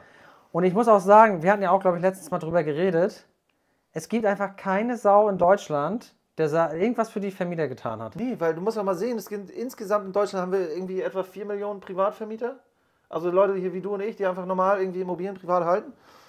Und äh, das, ist ja keine, das ist ja keine Gruppe, die irgendwie relevant ist für irgendwen. Genau, weil man muss ja mal überlegen, wenn ich jetzt sage zum Beispiel, ich habe einen Indexmietvertrag, ja? Ja. Und ich, ich kapp den zum Beispiel, dass man die Indexmiete nur um 2% steigern kann. Ja dann ist es ja nicht so, dann gebe ich zwar dem Mieter was, aber ich muss ja auch irgendjemanden wegnehmen. Genau. Es wird einfach dem Vermieter weggenommen und wird einfach gesagt, ja, das ist scheißegal. Genau, das ist aber das, kann das Ende, sein. Nee, und das Ende vom Lied ist dann, entweder es investiert keiner mehr in Immobilien oder es wird auch nicht mehr ein Cent in irgendwelche Entwicklung oder Instandhaltung investiert. Und, das, und die Leidtragenden sind dann irgendwann wieder die Mieter, die ja, halt beschissenen Wohnraum zur Verfügung kriegen. Genau, und ich finde es immer so, ich, ich, muss sagen, ich muss ein bisschen auch politisch werden jetzt. Es kann doch nicht sein, dass sich irgendwer hinstellt und ihr sagt, ja, wir brauchen 400.000 Wohnungen.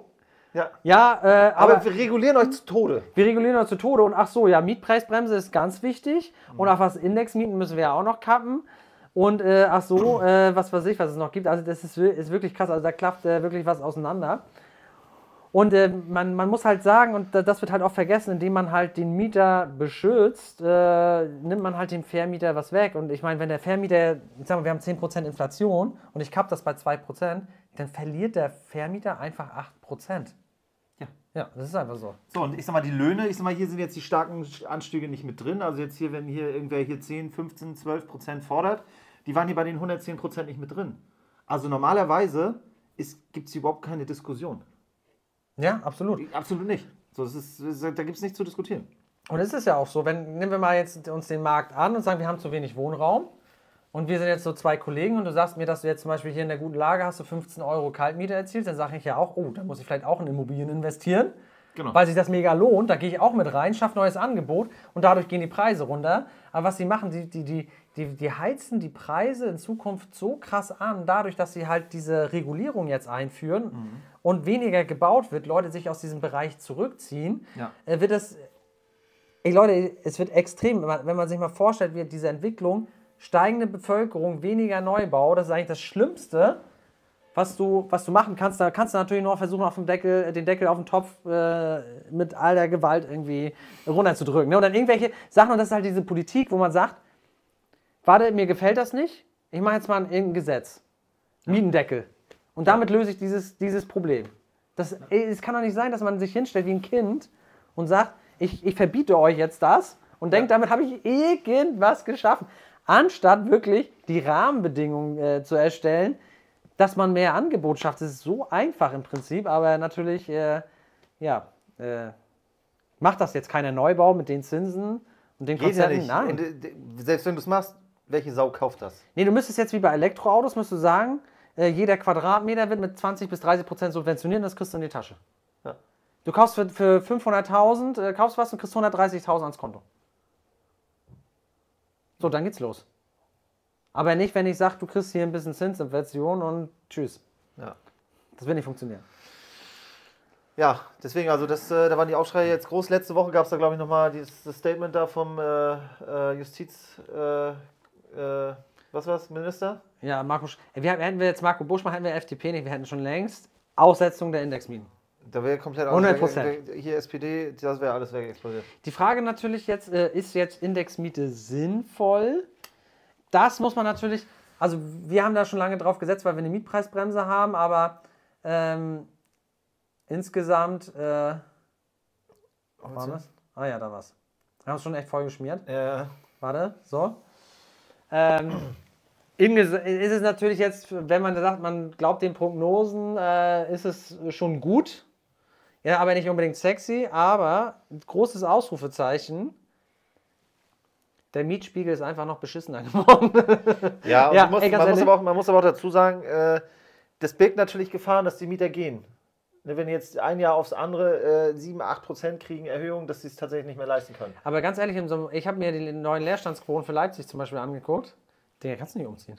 Nee. Nee, ist nicht. nichts. Unter Ich habe 2%. ich hab, äh, äh, gestern mit einem Eigentümer telefoniert und er hat gesagt, seine Mieter wollen ausziehen, weil die kriegen Kind, die haben eine äh, 78 Quadratmeter Zweiraumwohnung und ähm, die brauchen jetzt ein Zimmer mehr, wollen sich aber von der Qualität nicht verschlechtern.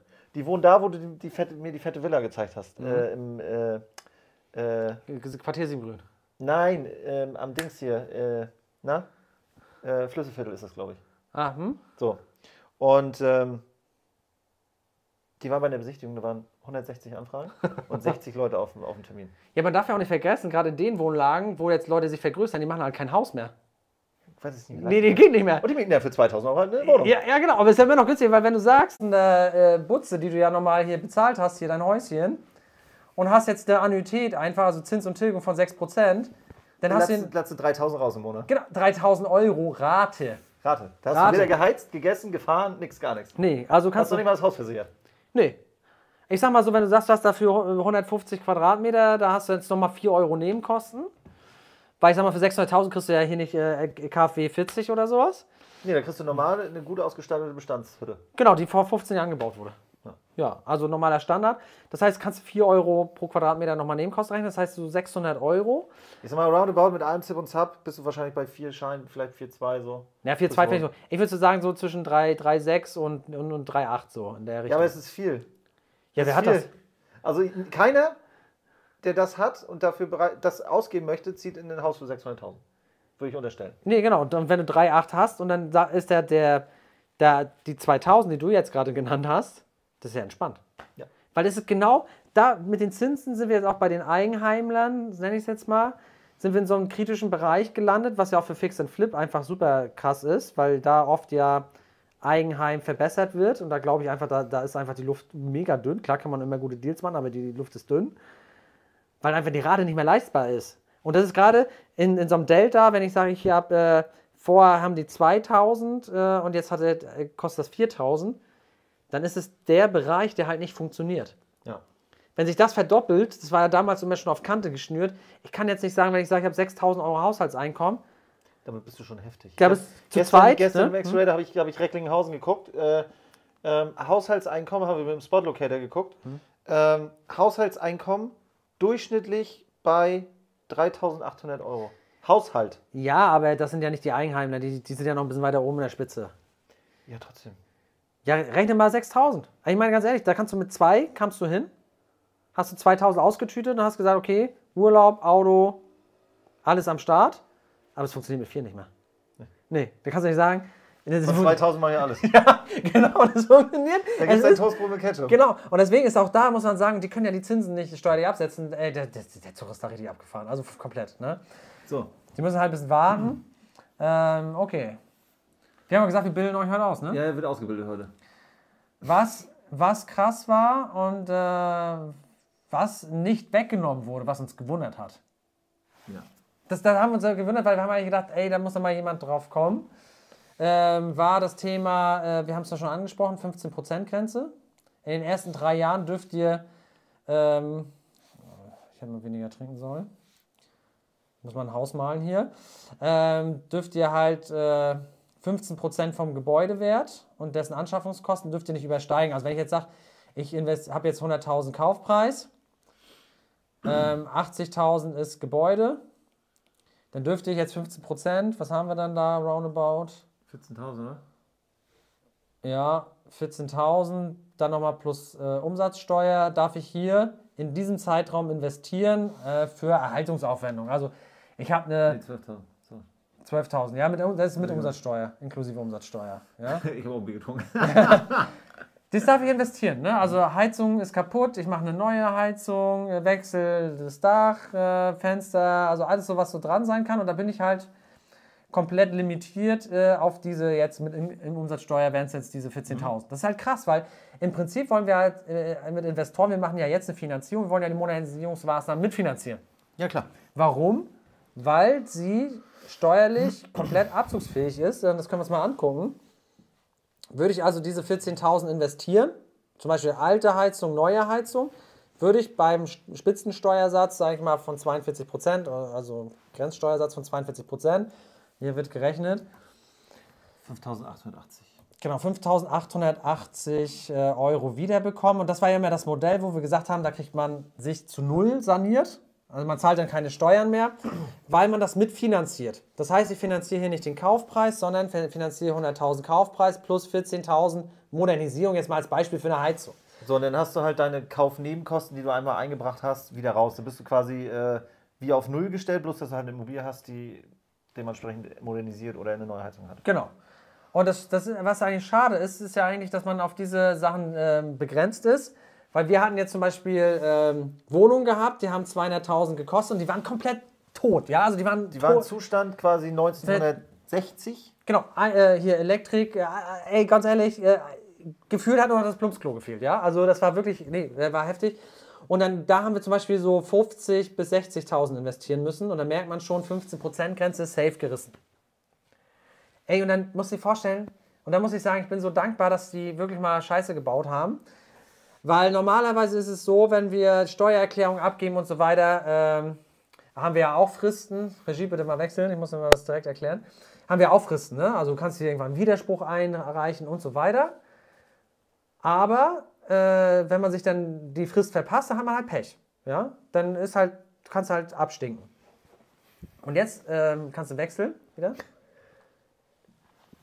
Und jetzt ist die Frage, und das war diese, diese, dieser anschaffungsnahe Aufwand, da hat das Finanzamt hier den Fehler gehabt, dass sie gesagt haben, das gilt ab Nutzen-Lastenwechsel.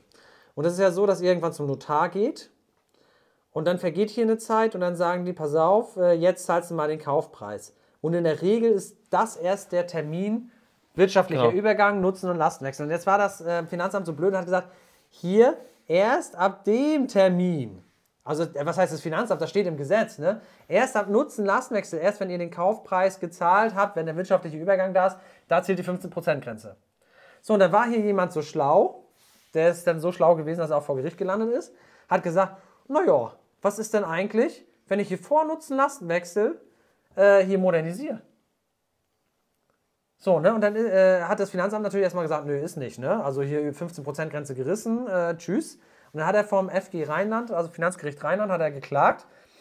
Und dann haben die schon, hat das Finanzgericht schon gesagt, naja, äh, irgendwie, ja, da steht irgendwas im Gesetz vom Nutzen, Lastenwechsel und so weiter, wirtschaftlicher Übergang.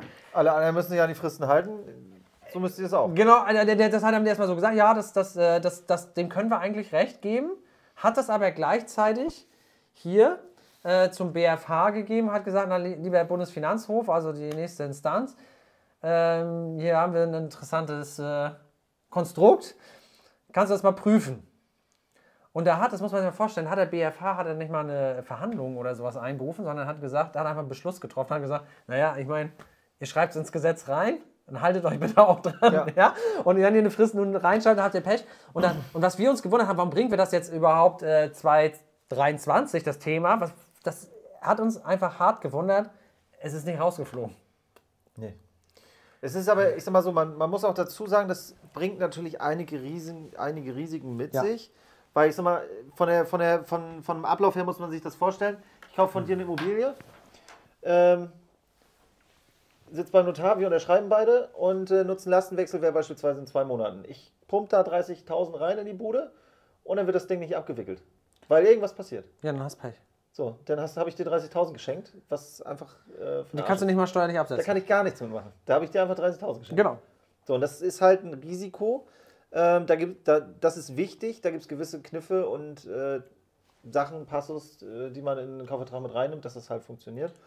Ähm, Also es muss mit dem Steuerberater und mit dem Rechtsanwalt, und auch mit dem Verkäufer. genau, und mit dem Verkäufer, das muss äh, safe gemacht werden. Aber ich will nochmal, äh, Johann, äh, schalte nochmal um. Ich möchte nochmal sagen, okay, ihr steckt jetzt 60.000 in die Butze, ja? Ihr, ihr reißt die 50 Prozent, äh, 50, vielleicht schon 15 Prozent Grenze. dann könnt ihr jedes Jahr 1200 Euro steuerlich absetzen, davon 42 Prozent, können wir rechnen, roundabout 500 Euro. Ihr kriegt also dann über vielleicht 10 Jahre bis zum Verkauf, kriegt ihr 500 Euro Steuerrückerstattung, das sind ja 5000. Das ist die Steuerrückerstattung für, diesen, für Wenn man diese ab, Geschichte. Also, wenn, Wenn- man wenn's hier- wenn- und es normal macht, wie Genau. es vom Finanzamt gedacht Genau, wenn es hier, wenn es nach der, äh, wenn es innerhalb der drei Jahren, wenn ich das jetzt hier gemacht hätte, nach Nutzen, Lastenwechsel, dann hätte ich hier schön mit 500 äh, Euro mal 10, 5000 Euro hätte ich in 10 Jahren wiedergekriegt. Hier ist es so, wenn ihr es Vornutzen, Lastenwechsel macht, rechne mal 60.000 mal 42, ja, okay, das sind 25.000, Ja, Digga. 25. 25.000. So, Sofort. Sofort. Das ist hier der Unterschied, wo ich sage, Leute, jeder muss dieses Urteil einfach oder diesen Kniff einfach drauf haben, weil du kannst ja auch innerhalb der Familie machen. Wenn du, ähm, du, du sagst halt, äh, äh, lieber Opi, Omi, ähm, verkaufen wir das Objekt, machen wir Nutzen-Lastenwechsel in sechs Monaten und ihr saniert die Hürde voll durch. Voll. Komplett. Erstmal habt ihr keine Grunderwerbsteuer wegen gerader Linie. Und dann saniert ihr die Hürde voll durch, steckt da 200.000 in das 600.000er Objekt rein, kriegt einfach 80.000 Euro Steuern zurück, meine Freunde. Ja. Und das habe ich, ich habe letztens mit einem Investor telefoniert, das war einfach so krass. Der hat zu mir gesagt, ich habe gesagt, komm, wir schieben jetzt das nächste Sanierungsprojekt durch. Hat gesagt, Erik, sorry, geht nicht. Ich sage, wieso geht nicht? Ich meine, er hat 140.000 zu versteuern, ist, ne? Ich sage, nee, ich zahle ich zahl schon, ich bin schon in der Progression, ich zahle so, ich bin- ich zahl schon weniger als, ich habe schon einen geringeren Grenzsteuersatz als 30 Prozent. Ja. Der ist beim, der ist beim zu versteuern irgendwo dann Da bei musst du, nachher, musst, du, nachher- 35.000. musst du nachher aufsplitten. Genau, der musste ja schon aufsplitten, aber das hat er ja auch schon gemacht.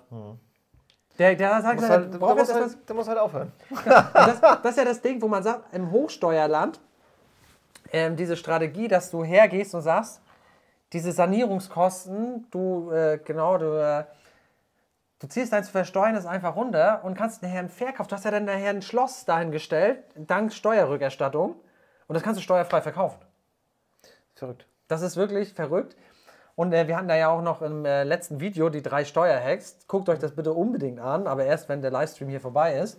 Da hatten wir ja das auch gezeigt mit dem Thema Modernisierung, weil es geht auch getoppt, weil zum Beispiel äh, die, äh, die, die, die Ministerien ja auch nicht übergreifend miteinander. Also das Finanzministerium spricht zum Beispiel mit dem Justizministerium äh, hundertprozentig ab und da ist wieder eine sehr interessante Konstellation draus geworden. Da kann man richtig, da kommt, kommt ihr vor Lachen nicht in Schlaf, Leute, ohne Scheiß. So. Guckt euch das Video an, wenn der Stream zu Ende ist.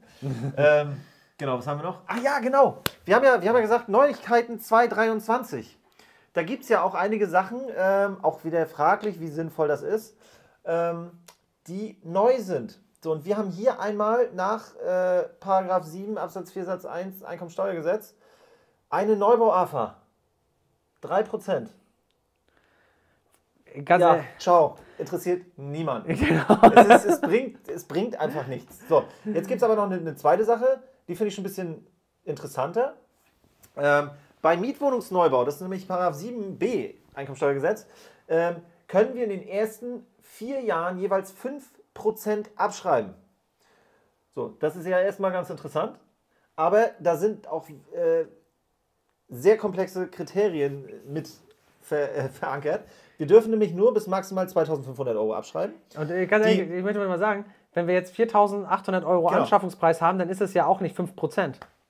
Genau, wir dürfen maximal 4.800 Euro pro Quadratmeter Anschaffung und Herstellungskosten zahlen.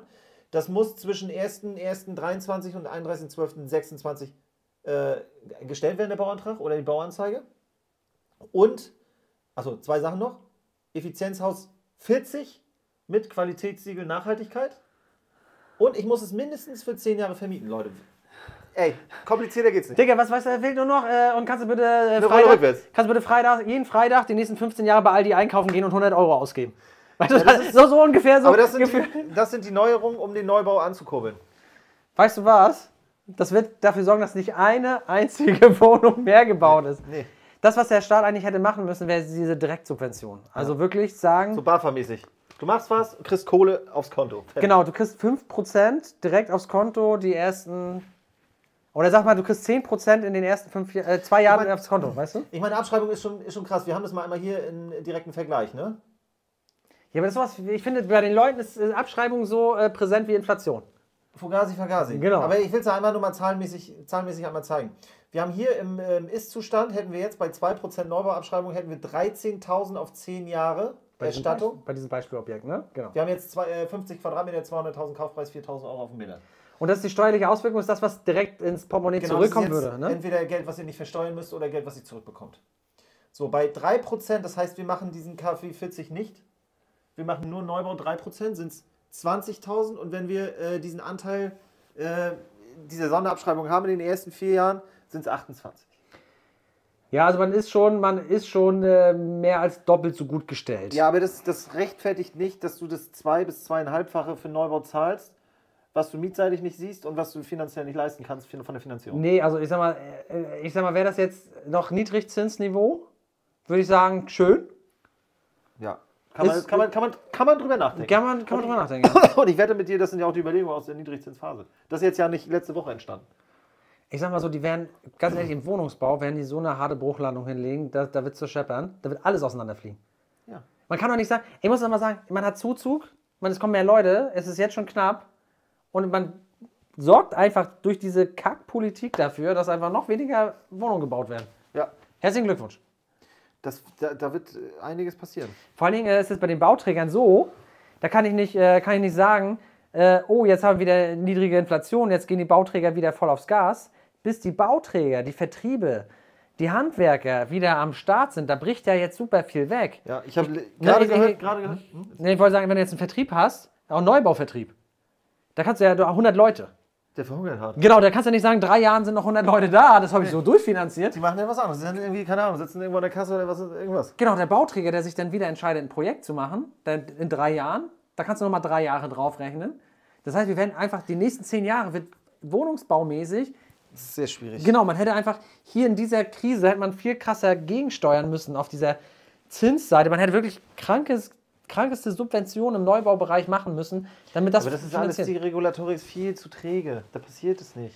Ja, wir hätten wirklich über, über 20%, 10% Subventionen wirklich sprechen müssen, direkte Subventionen, äh, damit die Leute da noch reingehen. Es geht nicht anders. Ja. Aber ich habe jetzt auch gehört, letzte, war es diese Woche, letzte Woche, dass auf jeden Fall eine harte äh, Pleitewelle erwartet wird bei den ganzen, bei den ganzen äh, Projektierern und Bau, Bau, äh, Baufirmen. Genau, das ist jetzt ein zusätzliches Risiko. Ich meine, wir haben ja die letzten zehn Jahre haben wir ja nicht über Bauträgerpleiten gesprochen. Ich weiß noch, wir hatten das damals im Tagesworkshop. Wir machen ja so einen Tages-Crashkurs und da waren wir so Immobilienrisiken und da haben wir so, jo, Bauträger kann pleite gehen. Das ist ja irgendwann verschwunden. genau, als ob. Genau, also das, das war ja wirklich so, dass äh, dass das so glänzend immer lief, äh, aber jetzt äh, schwierig. Da gab es ja sogar Bauträger, die haben komplett aus dem Eigenkapital gebaut. Ja, die ja. ganze Zeit. Ja. Ohne Finanzierung. Ja, ist, bist krass. So. Ach so, ja, jetzt ist- bist du wieder. Genau, jetzt und jetzt ist wieder für die, für die Hardcore-Leute, ey, so geil, weil es gibt was Besseres als Neubau-AFA. Aber ni- nicht, weil der Gesetzgeber, kannst du mal umschalten, aber auch wieder so, ein- so ein Zufallsthema. Ähm, das war jetzt nicht gewollt von der äh, Gesetzgebung, dass wir als Bestandsinvestoren uns einfach wieder komplett die Taschen voll machen. Weil bei der Abschreibung, äh, da gibt es sowas äh, im Paragraph 7 äh, Absatz 4 2 Einkommensteuergesetz. Und zwar, dass man diese Abschreibung, die du auch genannt hast, war jetzt ja 7b dazugekommen. Aber es gibt ja diese normale Abschreibung, dass du sagst 2% äh, und 2,5%. Ja? Das ist ja Standard gewesen. Genau, das ist Standard gewesen. Und dann ist aber so ein, so ein Beisatz da auch nochmal mit drin, äh, dass es heißt, jo, du kannst aber auch durch ein Gutachten beispielsweise das nachweisen, dass die Restnutzungsdauer kürzer ist. Und ich habe Leute, ey, ihr glaubt es nicht, Leute wirklich, ja, äh, Investoren, die haben eine Restnutzungsdauer einfach von 16 Jahren. 16 Jahren. Das ist heftig. Da kann jeder einpacken, der irgendwie irgendwas, entweder Neubauaffer oder diese Denk die mal, was schlecht, schlechter. ist- Ey, Leute, ihr wisst es ist einmal. Äh, vor allen Dingen, und jetzt, und jetzt kommt der wahrscheinlich, äh, genau, du bist ja noch auf, auf mich, gut, ist sehr schön. Ähm, jetzt müsst ihr mal überlegen, ihr habt so eine geringe Restnutzungsdauer und das ist noch nicht ausgeurteilt. Du hast jetzt kaufst ein Objekt für eine halbe Million. Hast Restnutzungsdauer bestätigt 16 Jahre. Und modernisierst das hart. Verändert nicht die Restnutzungsdauer, die ursprüngliche. Krass. Ja, was ist denn das? Da kann Denkmal aber sowas einpacken. Ja, Regie bitte umschalten. Äh, wir sehen es hier, Kaufpreis, Kaufnebenkosten, äh, Gesamtanschaffungskosten, haben wir immer dieses Thema Objekt und Boden. Boden äh, kann man nicht abschreiben, es sei denn, da explodiert irgendwie ein Ölfass oder sowas. Ähm, genau, Abschreibung 2% waren dann 8.250 Euro, die ihr steuerlich geltend machen könntet. Äh, wenn man jetzt sagt, man betrachtet das isoliert, wäre das eine Steuererstattung bei 42% von 3.465 Euro. Und äh, bei 10 Jahren hätte ich 34.650 zurückbekommen. Und jetzt zum Beispiel durch eine kürzere, kürzere Restnutzungsdauer von 20 Jahren, das sind ja nicht mal 16 Jahre. Ja? 20 ist schon, das ist schon heftig. Genau, und den, den Investor, um den es da ging, da haben wir zum Beispiel die 15%-Grenze leider Gottes gerissen. Ist auch nicht toll. Aber der Aber hat einfach. du hast die Kohle trotzdem in 16 Jahren wieder. Ja, Zwar genau. ein bisschen äh, verinflationiert, aber egal. Ey, er ist trotzdem, er hat gesagt, nicht so schlimm, ich habe hier bestätigt äh, 16 Jahre Restnutzungsdauer. Aber zieht euch das mal rein hier, ne? Da habt ihr auf einmal irgendwie hier Abschreibung.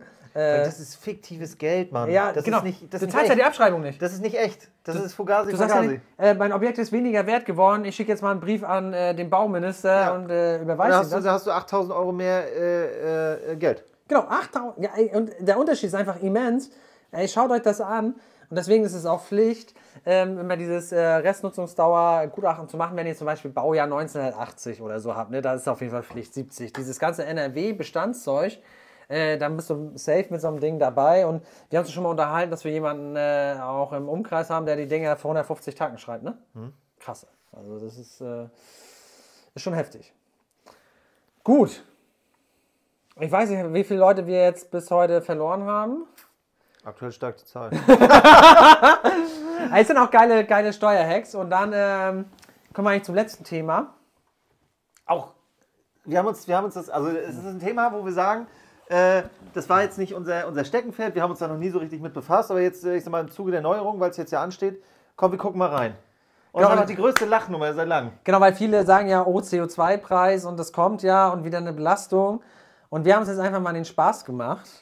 Und Wir haben einfach uns mal bei uns aus dem Bestand ein paar Sachen Genau. rausgesucht, was für Objekte und äh, als Beispiel haben wir mal eine Platte genommen, Genau, genau also äh, Ziel, also ich möchte mal sagen, Ziel ist es euch jetzt nicht im äh, CO2-Preis auszubilden, sondern wir wollen euch mal kurz das Thema erläutern, dass ihr mitstinken könnt, wenn irgendwer darüber spricht. Ja.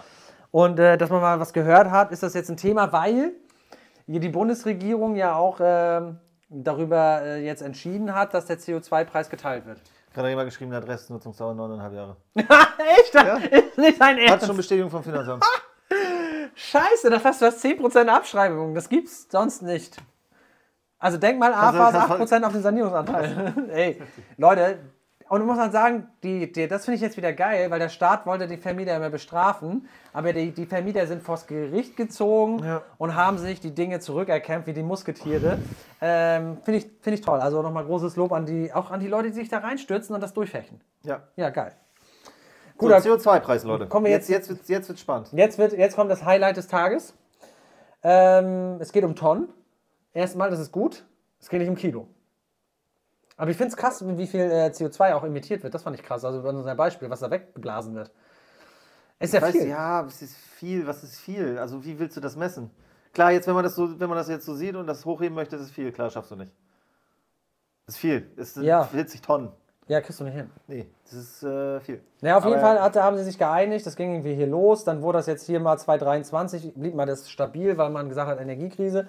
Aber auf jeden Fall steigt das dann bis 2026 auf 55 Euro die Tonne. Äh, das ist eine Steuer. Genau. Ja? Sowas wie, wie eine andere Steuer, die es auch gibt, wie Tabaksteuer oder was. Und dann danach ist so ein bisschen das Fragezeichen. Da will man nämlich hier dann schauen, wie ist es gelaufen, hat es was gebracht oder nicht. Und dann will man das irgendwie neu bepreisen. Und es kann sein, dass es dann viel mehr wird oder ja, da, da scheiden sich die Geister. Ne? Ähm, gut. Dann, es wird äh, immer weniger kompliziert. Der Staat versucht es immer einfach zu machen. Ne? Und äh, heftig, ne? Also ich frage mich auch, ähm, wer steigt da noch durch? Weil allein schon die Nebenkostenabrechnung kann ja keiner lesen. Nee, nee genau. Und jetzt geht es noch darum, und zwar hat man jetzt gesagt, wir wollen den Vermieter beteiligen, weil der Mieter, der kann ja nichts dafür, wenn jetzt hier nicht äh, saniert wird. Und der zum Beispiel viel CO2 emittiert, indem mhm. er halt viel heizen muss. Ja, mhm. und das haben sie dann pro Kilogramm, äh, äh, pro Quadratmeter äh, CO2, das wird dann umgerechnet, das zeigen wir gleich nochmal. Und das ganz große Thema dabei, und das ist, glaube ich, auch ein, von allen eigentlich ein Kritikpunkt, es geht nach Verbrauch und nicht nach Bedarf. Bedeutet, selbst wenn du jetzt, als Beispiel, du hast ein gutes gedämmtes Haus, aber du hast da, sag ich mal, jemand drin, der wirklich jeden Tag hardcore badet. Der hat hier, der hat hier äh, der, der, da leben die Schlangen normal in der Wohnung. Der muss halt 38 Grad halten. Genau, 38 Grad, Fenster auf im Winter, minus 10 Grad draußen und permanent. Genau. Da, dann da, hast du einfach ein Problem. Genau. Und dann, Kann, also jetzt ist mal in genau. der Denkweise. Wir sehen gleich, was das Problem wirklich ist. Du kannst ist. auch ein schlecht gedämmtes Haus haben, weil es ja auf genau. die Gesamtfläche abgestellt wird. Da sind aber zwei, drei Leute äh, ist leerstehend, äh, zahlst halt ja. wenig. Also es ist komplett, also es geht nicht nach dem Energieausweis, nach dem Bedarf, sondern nach den tatsächlichen verbrauchten Werten, was eigentlich schon mal richtig bescheuert ist. Ne? So, und dann ähm, gucken wir mal unser, unser Beispiel an. Wir, wir haben hier mal, äh, nur mal damit ihr es mal gesehen habt, wir haben äh, das rausgesucht, was am schlechtesten gedämmt ist, was wir im Bestand haben. Was wir zumindest gedacht haben, was das ist. Genau, also das ist so ein, so ein äh, fand ich jetzt, fand, war überrascht. Über ich war auch überrascht. Plattenbau, äh, Energieeffizienz, was war es? C? C. Wir haben hier, wir haben Energieeffizienz Klasse C. Ja. Äh, fand ich jetzt okay. Ja. Äh, 68er Baujahr. 93 äh, Mal eine neue Heizung rein. Genau, ist so mit Gas betrieben. 50 Wohnungen. Genau, 2600 Quadratmeter. Genau. Ja, so und da haben wir gedacht, so, okay, was, was macht das jetzt nach Adam Riese? Wir haben ja die, wir haben ja die und das muss man halt runterrechnen auf die, äh, auf die äh, Quadratmeter. Genau. Und da habe ich mir so die Heizkostenabrechnung mal angeguckt, jetzt für eine Wohnung. Und da hat man schon gesehen, so, die haben 259.000 äh, Kilowatt äh, äh, geballert. Ja? Kilowattstunden, genau. In diesem zwei, oh, äh, warte mal, jetzt muss ich mal hier auf fertig gehen. in diesem Objekt mit 2600 äh, Quadratmeter und unser Objekt äh, jetzt, diese eine Wohnung, für das wir das mal ausgerechnet haben, hatte jetzt irgendwie 61 Quadratmeter. Ne? Ja. So, das sind eigentlich so die Eckdaten, die ich jetzt bräuchte, um irgendwie das mal äh, zu berechnen. Ähm, und äh, den Spaß haben wir uns jetzt einfach mal gemacht. Ich hoffe, ihr. Ja, das Ergebnis das wird, euch, das wird euch schockieren. ja, es ist einfach krass. Also, äh, erstmal. Ähm, Genau. Äh, genau. Müssen, müssen wir gucken. Also, äh, jetzt müssen wir umrechnen, weil wir haben ja Kilowatt und es wird ja nach Kubikmeter. Es kommt immer darauf an, welchen Energieträger man hat. Ähm, weil äh, zum Beispiel Fernwärme wird in Kilowattstunden abgerechnet, habe ich, meine ich, mich zu erinnern. Und, äh, sehen wir gleich. Und äh, wenn man Gas zentral hat, dann wird das in Kubik, Kubik abgerechnet. Genau. So, wir, hatten hier, äh, wir hatten hier äh, Gaszentral. Genau, und das heißt, wir haben jetzt die Kilowatt. Und da muss man auch nochmal zwischen H-Gas und L-Gas unterscheiden, aber das ist, das ist Leute, das jetzt zu weit. Das genau, also äh, wir, wir würden uns jetzt nicht wundern, wenn wir gleich 0% äh, Zuschauerbindung hätten. Also wir haben diese 259.000 Kilowattstunden umgerechnet in genau, äh, die Kubik. Mit Mittelwert 10 bis 13,1 wird, ähm, wird unterstellt. Ähm, und äh, 11,55 haben wir jetzt einfach als Mittelwert mal genommen, sodass dann 22.000 Kubik. Es ist viel. Rauskommen. Aber ich meine, gut, Gas in der Luft, aber ich finde es trotzdem viel. 22.000 Kubik ist ja irgendwie ein paar Richtungen. Ja, das sind 50 Wohnungen, die wollen alle schön warm wohnen. Ja, aber ich finde es krass. Also, also so Kubikmeter ist ja hier Meter, Meter, Meter. Meter, Meter. Ja, das finde ich krass. So, so, und da haben wir es jetzt berechnet äh, mit diesem äh, Rechner. Ähm, zeige ich euch gleich, dass das äh, entspricht 45.000 äh, Kilogramm CO2. Genau, so 45 Tonnen. Die werden emittiert von genau. diesem Haus. Genau. Genau. Und ähm, dann haben wir es umgerechnet äh, pro Meter, das heißt, wir sind bei 17,2. Und da sind wir dann in dieser Teilung 80-20 gewesen. Ja, weil das sind wir genau, also bis 17 ist 10,90 genau. und ab 17 ist 80-20. Genau. Also 80 Prozent zahlt trotzdem der Mieter. Genau. Aber nochmal, um das vielleicht mal klar zu machen, für diesen ganzen Block sind das 1350 äh, Euro gewesen für 2600 Quadratmeter Fläche. Genau, für 50 Wohnungen Plattenbau. Genau. Und so. da kann mir keiner erzählen, dass deswegen irgendwas äh, passiert. Nee. Weil ich habe es mal für diese Wohnung ausgerechnet. Äh, das bedeutet jetzt, äh, wir würden 1,24 Euro äh, als Vermieter zahlen. Als Vermieter und 4,97 für der Mieter zahlen. Und da kann mir jetzt keiner erzählen. Und das finde ich wieder so von der Politik, wie kann man da so bescheuert sein ähm, und denken, dass jetzt für den Vermieter ein Anreiz besteht zu sanieren, wenn er sich 1,97 Euro pro Jahr CO2-Steuer spart. Ja, oder wenn du jetzt ein scheiß, äh, ein scheiß gedämmtes oder energetisch schlechtes Haus, was auch immer hast, äh, du zahlst, selbst wenn du 100% zahlst und du doppelt so viel heizt, dann bist du bei 20 Euro irgendwie. Was weiß ich. Genau. Ist, oder wenn das auf 70 Euro steigt, ja gut, dann bist du halt bei 40 Euro mehr. Genau, ich meine, gut, der CO2-Preis verdoppelt sich noch. Ja, okay. Soll er. Ja, also, ja. also ich, ich wollte nur sagen, ähm, ich, ich finde es ja wichtig, dass gedämpft wird und dass Dinge gemacht werden und dass da auch vor allem Förderungen kommen, aber allein die, die Annahme, dass man jetzt durch diesen CO2-Preis äh, die Leute hart zum Umdenken äh, bringt. Äh, ist immer so, das, als, ich das, als wir es ausgerechnet hatten, wir haben es ja dreimal gerechnet, ob das richtig ist. Ähm, du entscheidest dich deswegen nicht für eine energetische Maßnahme. Auf gar keinen Fall. Genau, weil das war ja das Ziel, dass, dass man sagt, ja, oh, der arme Mieter, äh, der, wir wollen ja, dass der Vermieter eine energetische Maßnahme macht. Also ganz ehrlich, wenn, wenn ich mir überlege, ich zahle für eine Wohnung 4,97 Euro, äh, deswegen brauche ich da jetzt da nicht äh, 30 cm Außendämmung ran. Ja. Im Leben nicht. Und äh, ganz ehrlich, ich mache auch deswegen kein KfW-Effizienzhaus 45, da entfällt nämlich diese Umlage. doch, oder 40, ne? 40 ist 40. 40 ist gewesen. 40, man muss mal sagen, ähm, ähm, der Mehrpreis, gut, KfW 100 macht keiner mehr, Mehrpreis 100 auf äh, 40 habe ich gesehen. Kostenschätzungen liegen bei 25% Mehrpreis. Und von 55, das ist ja, also es gab ja die ganze Zeit lang wurde ja KfW 55 gebaut, jetzt auf 40, äh, beziehungsweise 40 plus. Ähm, da war, meine ich, der Mehrpreis irgendwo zwischen 10, 15 Prozent. Und das soll sich wohl nach 10 Jahren amortisieren. Ich meine, wir haben ja, wenn du baust, genau, nicht genau. wenn du sanierst. Genau, also ich wollte nur sagen, der CO2-Preis ist jetzt keine Motivation und ist jetzt auch nicht aus unserer Sicht nicht krass. Ähm, sanieren energetisch, das haben wir auch in dem letzten Video. Guckt euch bitte die drei Steuerhacks an, weil dieses energetisch modernisieren ist super geil aus einem anderen Grund mhm. heraus. Das müsst ihr auf jeden Fall auf der Pfanne haben. Ja. Das müsst ihr die nächsten zehn Jahre auch machen. Ja, aber ich wollte nur sagen, weil der CO2-Preis, diese Teilung ist jetzt eine Neuerung dieses Jahr. Deswegen wollen wir das mal gucken. Ist das jetzt für euch äh, was, wo ihr sagt, ihr werdet arm bei? Oder ist es etwas, wo ihr sagt, äh, eine Schachtel Zigaretten kriegst du dafür nicht mal mehr? Nee. Nee. Ein Liter Benzin kriegst du. Ein. Für ja. 1,97 oder was das war. Nee, das 1,24. Ja, nee. kriegst nicht mal. Scheiße. Ja. Inflation. ja. ja. So. Haben wir übertrieben oder? Ich weiß nicht, wir sind jetzt bei. Oh, wir sind jetzt kurz nach halb zehn. Das war's, Leute. Mehr haben wir leider nicht. Schon zu Ende. Wir, wir, können auch darüber mal abstimmen. Äh, mal Plus, mach mal Plus rein, wenn euch die Contentdichte gefällt oder eher mal Minus, wenn ihr vielleicht ein bisschen mehr Geschwafel oder bisschen, bisschen, mehr, bisschen mehr Unterhaltung, weniger Fakten. Ja. Könnt ihr auch mal, könnt ihr auch mal wünschen, wenn ihr noch nicht eingeschlafen seid. Genau, also, also können wir also Plus und Minus äh, mal einfach mal so ein bisschen kommentieren. Äh, war das schon die Richtung, die ihr euch vorgestellt habt oder fehlt da noch was? Äh, mich, würde, mich würde einfach, am meisten würde mich auch interessieren, ähm, was ihr euch für die 100. Folge wünscht. Ja. Das würde mich interessieren.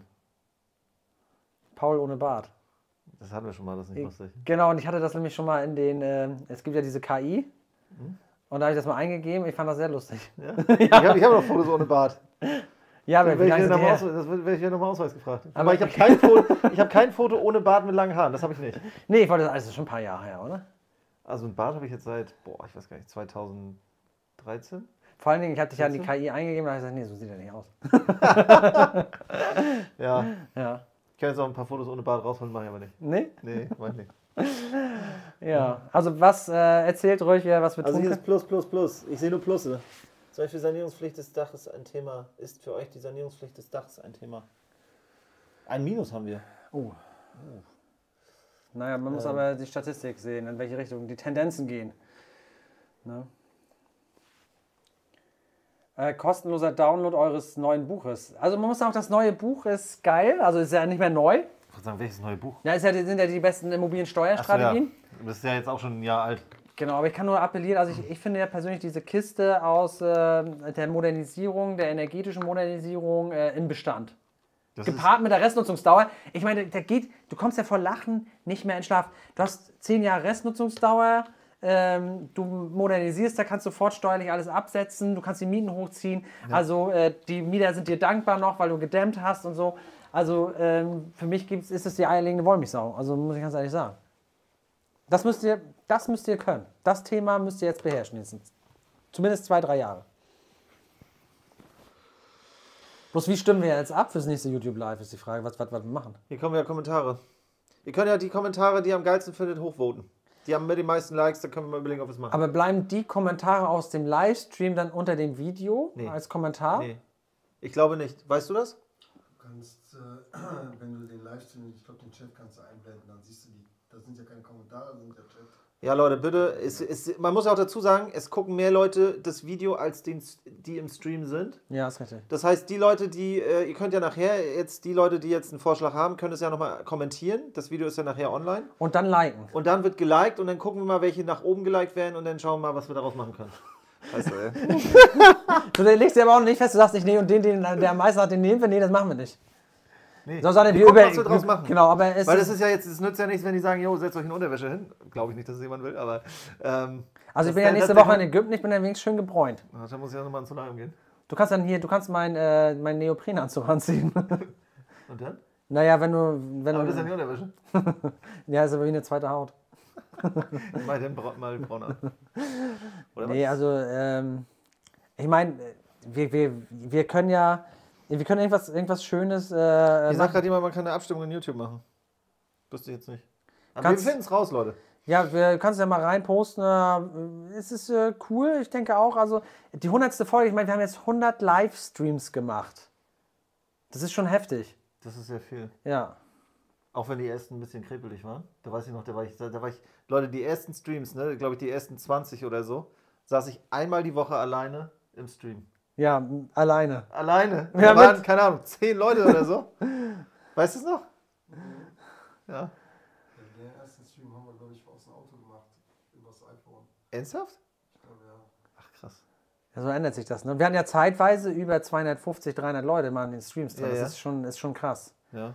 Kommt sind auch- aus welcher Betrachtungsweise. Ja, Ich finde es, bin auch dankbar. Ich meine, auch wenn jetzt äh, 180, 190 Leute den, den, den Stream gucken, das ist krass. Und es gibt Streams, Leute, die, äh, die gehen besser als unsere Videos.